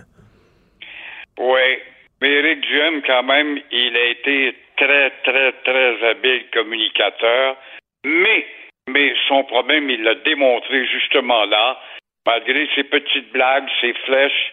Euh, l'animateur, il a envoyé de bonnes flèches quant à l'administration, c'est bien immobilier. Mais euh, même s'il est un bon communicateur, il nous a démontré qu'il nage beaucoup trop, mais beaucoup trop. Il nage à se noyer dans les euh, surlibertés et il l'a prouvé justement avec son allusion hier en anglais. Mais euh, je te parle surtout de contenant de Richard, tout a été dit. Je pense que Philippe Léger, dans les pages du Journal de Montréal et de Québec, est celui qui a fait un très beau portrait en général. Legault a été faible. Quoi qu'on dise, il a été faible. Sa posture, je regrette la posture devant un écran, c'est très important. Et sa posture et la lecture qu'on faisait dans son visage va en démontrer ces deux éléments de faiblesse-là, qu'il n'a pas une image d'un chef d'État. Mais malgré tout ça, je pense qu'il garde ses positions. Dominique Anglade, une impolie, une Ben impolie vantée par Molker ce matin. Molker, c'est vraiment un propagandiste, ça. C'est vraiment de la petite politique étroite d'esprit et ancrée dans un silon duquel tu ne sors pas. Alors, Dominique euh, Anglade, je regrette, c'est une impolie qui coupait la parole euh, par opportunisme, bien sûr. Elle n'avait rien à offrir, sauf son maudit statu quo. Oh, elle a parlé d'hydrogène, propinté, jouer puis ah oui, l'hydrogène verte, ça fait tellement bien. Mais les tous les candidats du Dieu répondent, la rabrouée, dire oui, c'est vrai, mais ça va prendre l'électricité et deuxièmement, ça va prendre 50 ans avant que ça se réalise. Dubois Nadeau, d'après moi, il a été le plus solide, mais pas totalement franc. C'est Ben sûr non. que ce gars-là se prépare à devenir le vrai chef de position. Mais il a tergiversé, il n'a pas élaboré sur son 500 millions réservé à l'articulation d'un projet d'indépendance. Et ça, j'aimerais bien l'entendre. Mais il n'élabore pas parce qu'il a peur de perdre les néos qui sont avec lui. Éric Duhem, comme je le disais, bon communicateur, mais un peu trop de liberté à se noyer. Paul Saint-Pierre Plamondon a été vraiment, quoi qu'on dise, que ses adversaires ne veulent pas l'admettre, c'est la révélation Ouais. avec une idée sans arrière-pensée. Ça a été vraiment le candidat qui euh, transparaît comme étant le plus propre. Il n'y a pas de chien mort sur son balcon. Maintenant, est-ce que ça va se refléter? Ben là, on verra. Pierre Bruno, lui, a été un peu mieux, mais il a quand même manqué d'autorité, encore une fois, à travers cette cacophonie, ce poulailler. Mais euh, quand même, c'est un beau débat et on a, on a hâte de voir l'autre. Mais quel manque de respect. Là. Au début, là, on comprenait rien. La première demi-heure, c'était cacophonique, incroyable. La pire, je suis désolé, là, puis euh, je veux pas être taxé de sexiste, c'est quand même Dominique Anglade. Là. Elle écoutait pas vraiment. Là. Ah, c'est épouvantable. Et je comprends pas qu'il y en a pas. Il y, en a qui n'ont pas vu ça. Alors, coulons. Tu devrais voir ce matin, moi j'habite dans Verdun et des Sœurs, Richard, toutes les pancartes de la candidate de la CAC, Véronique Tremblay, sont badigeonnées en anglais, your fucking cunt, et puis euh, les pancartes aussi de euh, Éric Duhem sont badigeonnées et les pancartes du Parti libéral sont intactes. Hey. Soit dit en passant, parenthèse. Il y a beaucoup, beaucoup d'argent, Duhem, hein, parce qu'il y a énormément de pancartes. Moi, je pense que c'est le parti qui a mis le plus de pancartes, en tout cas, selon mon expérience et selon ce que les gens aussi euh, partagent sur les médias sociaux. Donc, euh, en tout cas, bonne, très bonne prestation. Je suis tout à fait d'accord avec vous, de Gabriel Nadeau-Dubois, de Paul Saint-Pierre Plamondon hier, qui s'en sortent très bien. Et le non-verbal de François Legault était spécial. Vraiment. Très, très, très. Tu parles des pancartes de Éric Duhem, je pense que tu en avais parlé. Euh, tu as bien raison, moi je n'en reviens pas dans... Je suis allé à la frontière des États-Unis, il y a des pancartes comme jamais de lui. Euh, à, à Brossard, bon, peut-être c'est une chanson, je ne sais pas. À Verdun et des Heures, c'est toujours bien pas là qu'il y a de la clientèle. Eh bien, l'île est inondée de pancartes d'Éric Duhem. Alors, qu'est-ce que c'est? Il y a une maudite bonne organisation. On l'a badigeonné 24 heures après, il y a les nouvelles pancartes à réinstaller. Il y a, il y a de l'argent quelque part, là. Tout à fait, tout à fait. Merci beaucoup, euh, Gilles. Votre pétage de plomb d'hier circule beaucoup sur les médias sociaux. Ça fait énormément jaser. Vous êtes toujours en feu. Bon week-end. On se reparle lundi. À toi aussi. Au revoir. Merci, au revoir. Je veux remercier le vendredi, c'est le fun de remercier tous les membres de l'équipe. On est toute une gang. Donc, à la recherche, merci beaucoup Florence Lamoureux, l'increvable Florence Lamoureux. Merci beaucoup Sybelle Olivier, Charlotte Duquette, André-Sylvain Latour, euh, Marianne Bessette, Louis-Antoine Lemire et Jean-Nicolas Gagné. Merci beaucoup pour votre bon travail. C'est super apprécié. Jean-François Roy à la régie, à la réalisation. Merci. Passez un sacré bon week-end. C'est vieux Chris. On se parle à 11h30, lui et moi, 11h27. Là, et passez un excellent week-end. Cube Radio.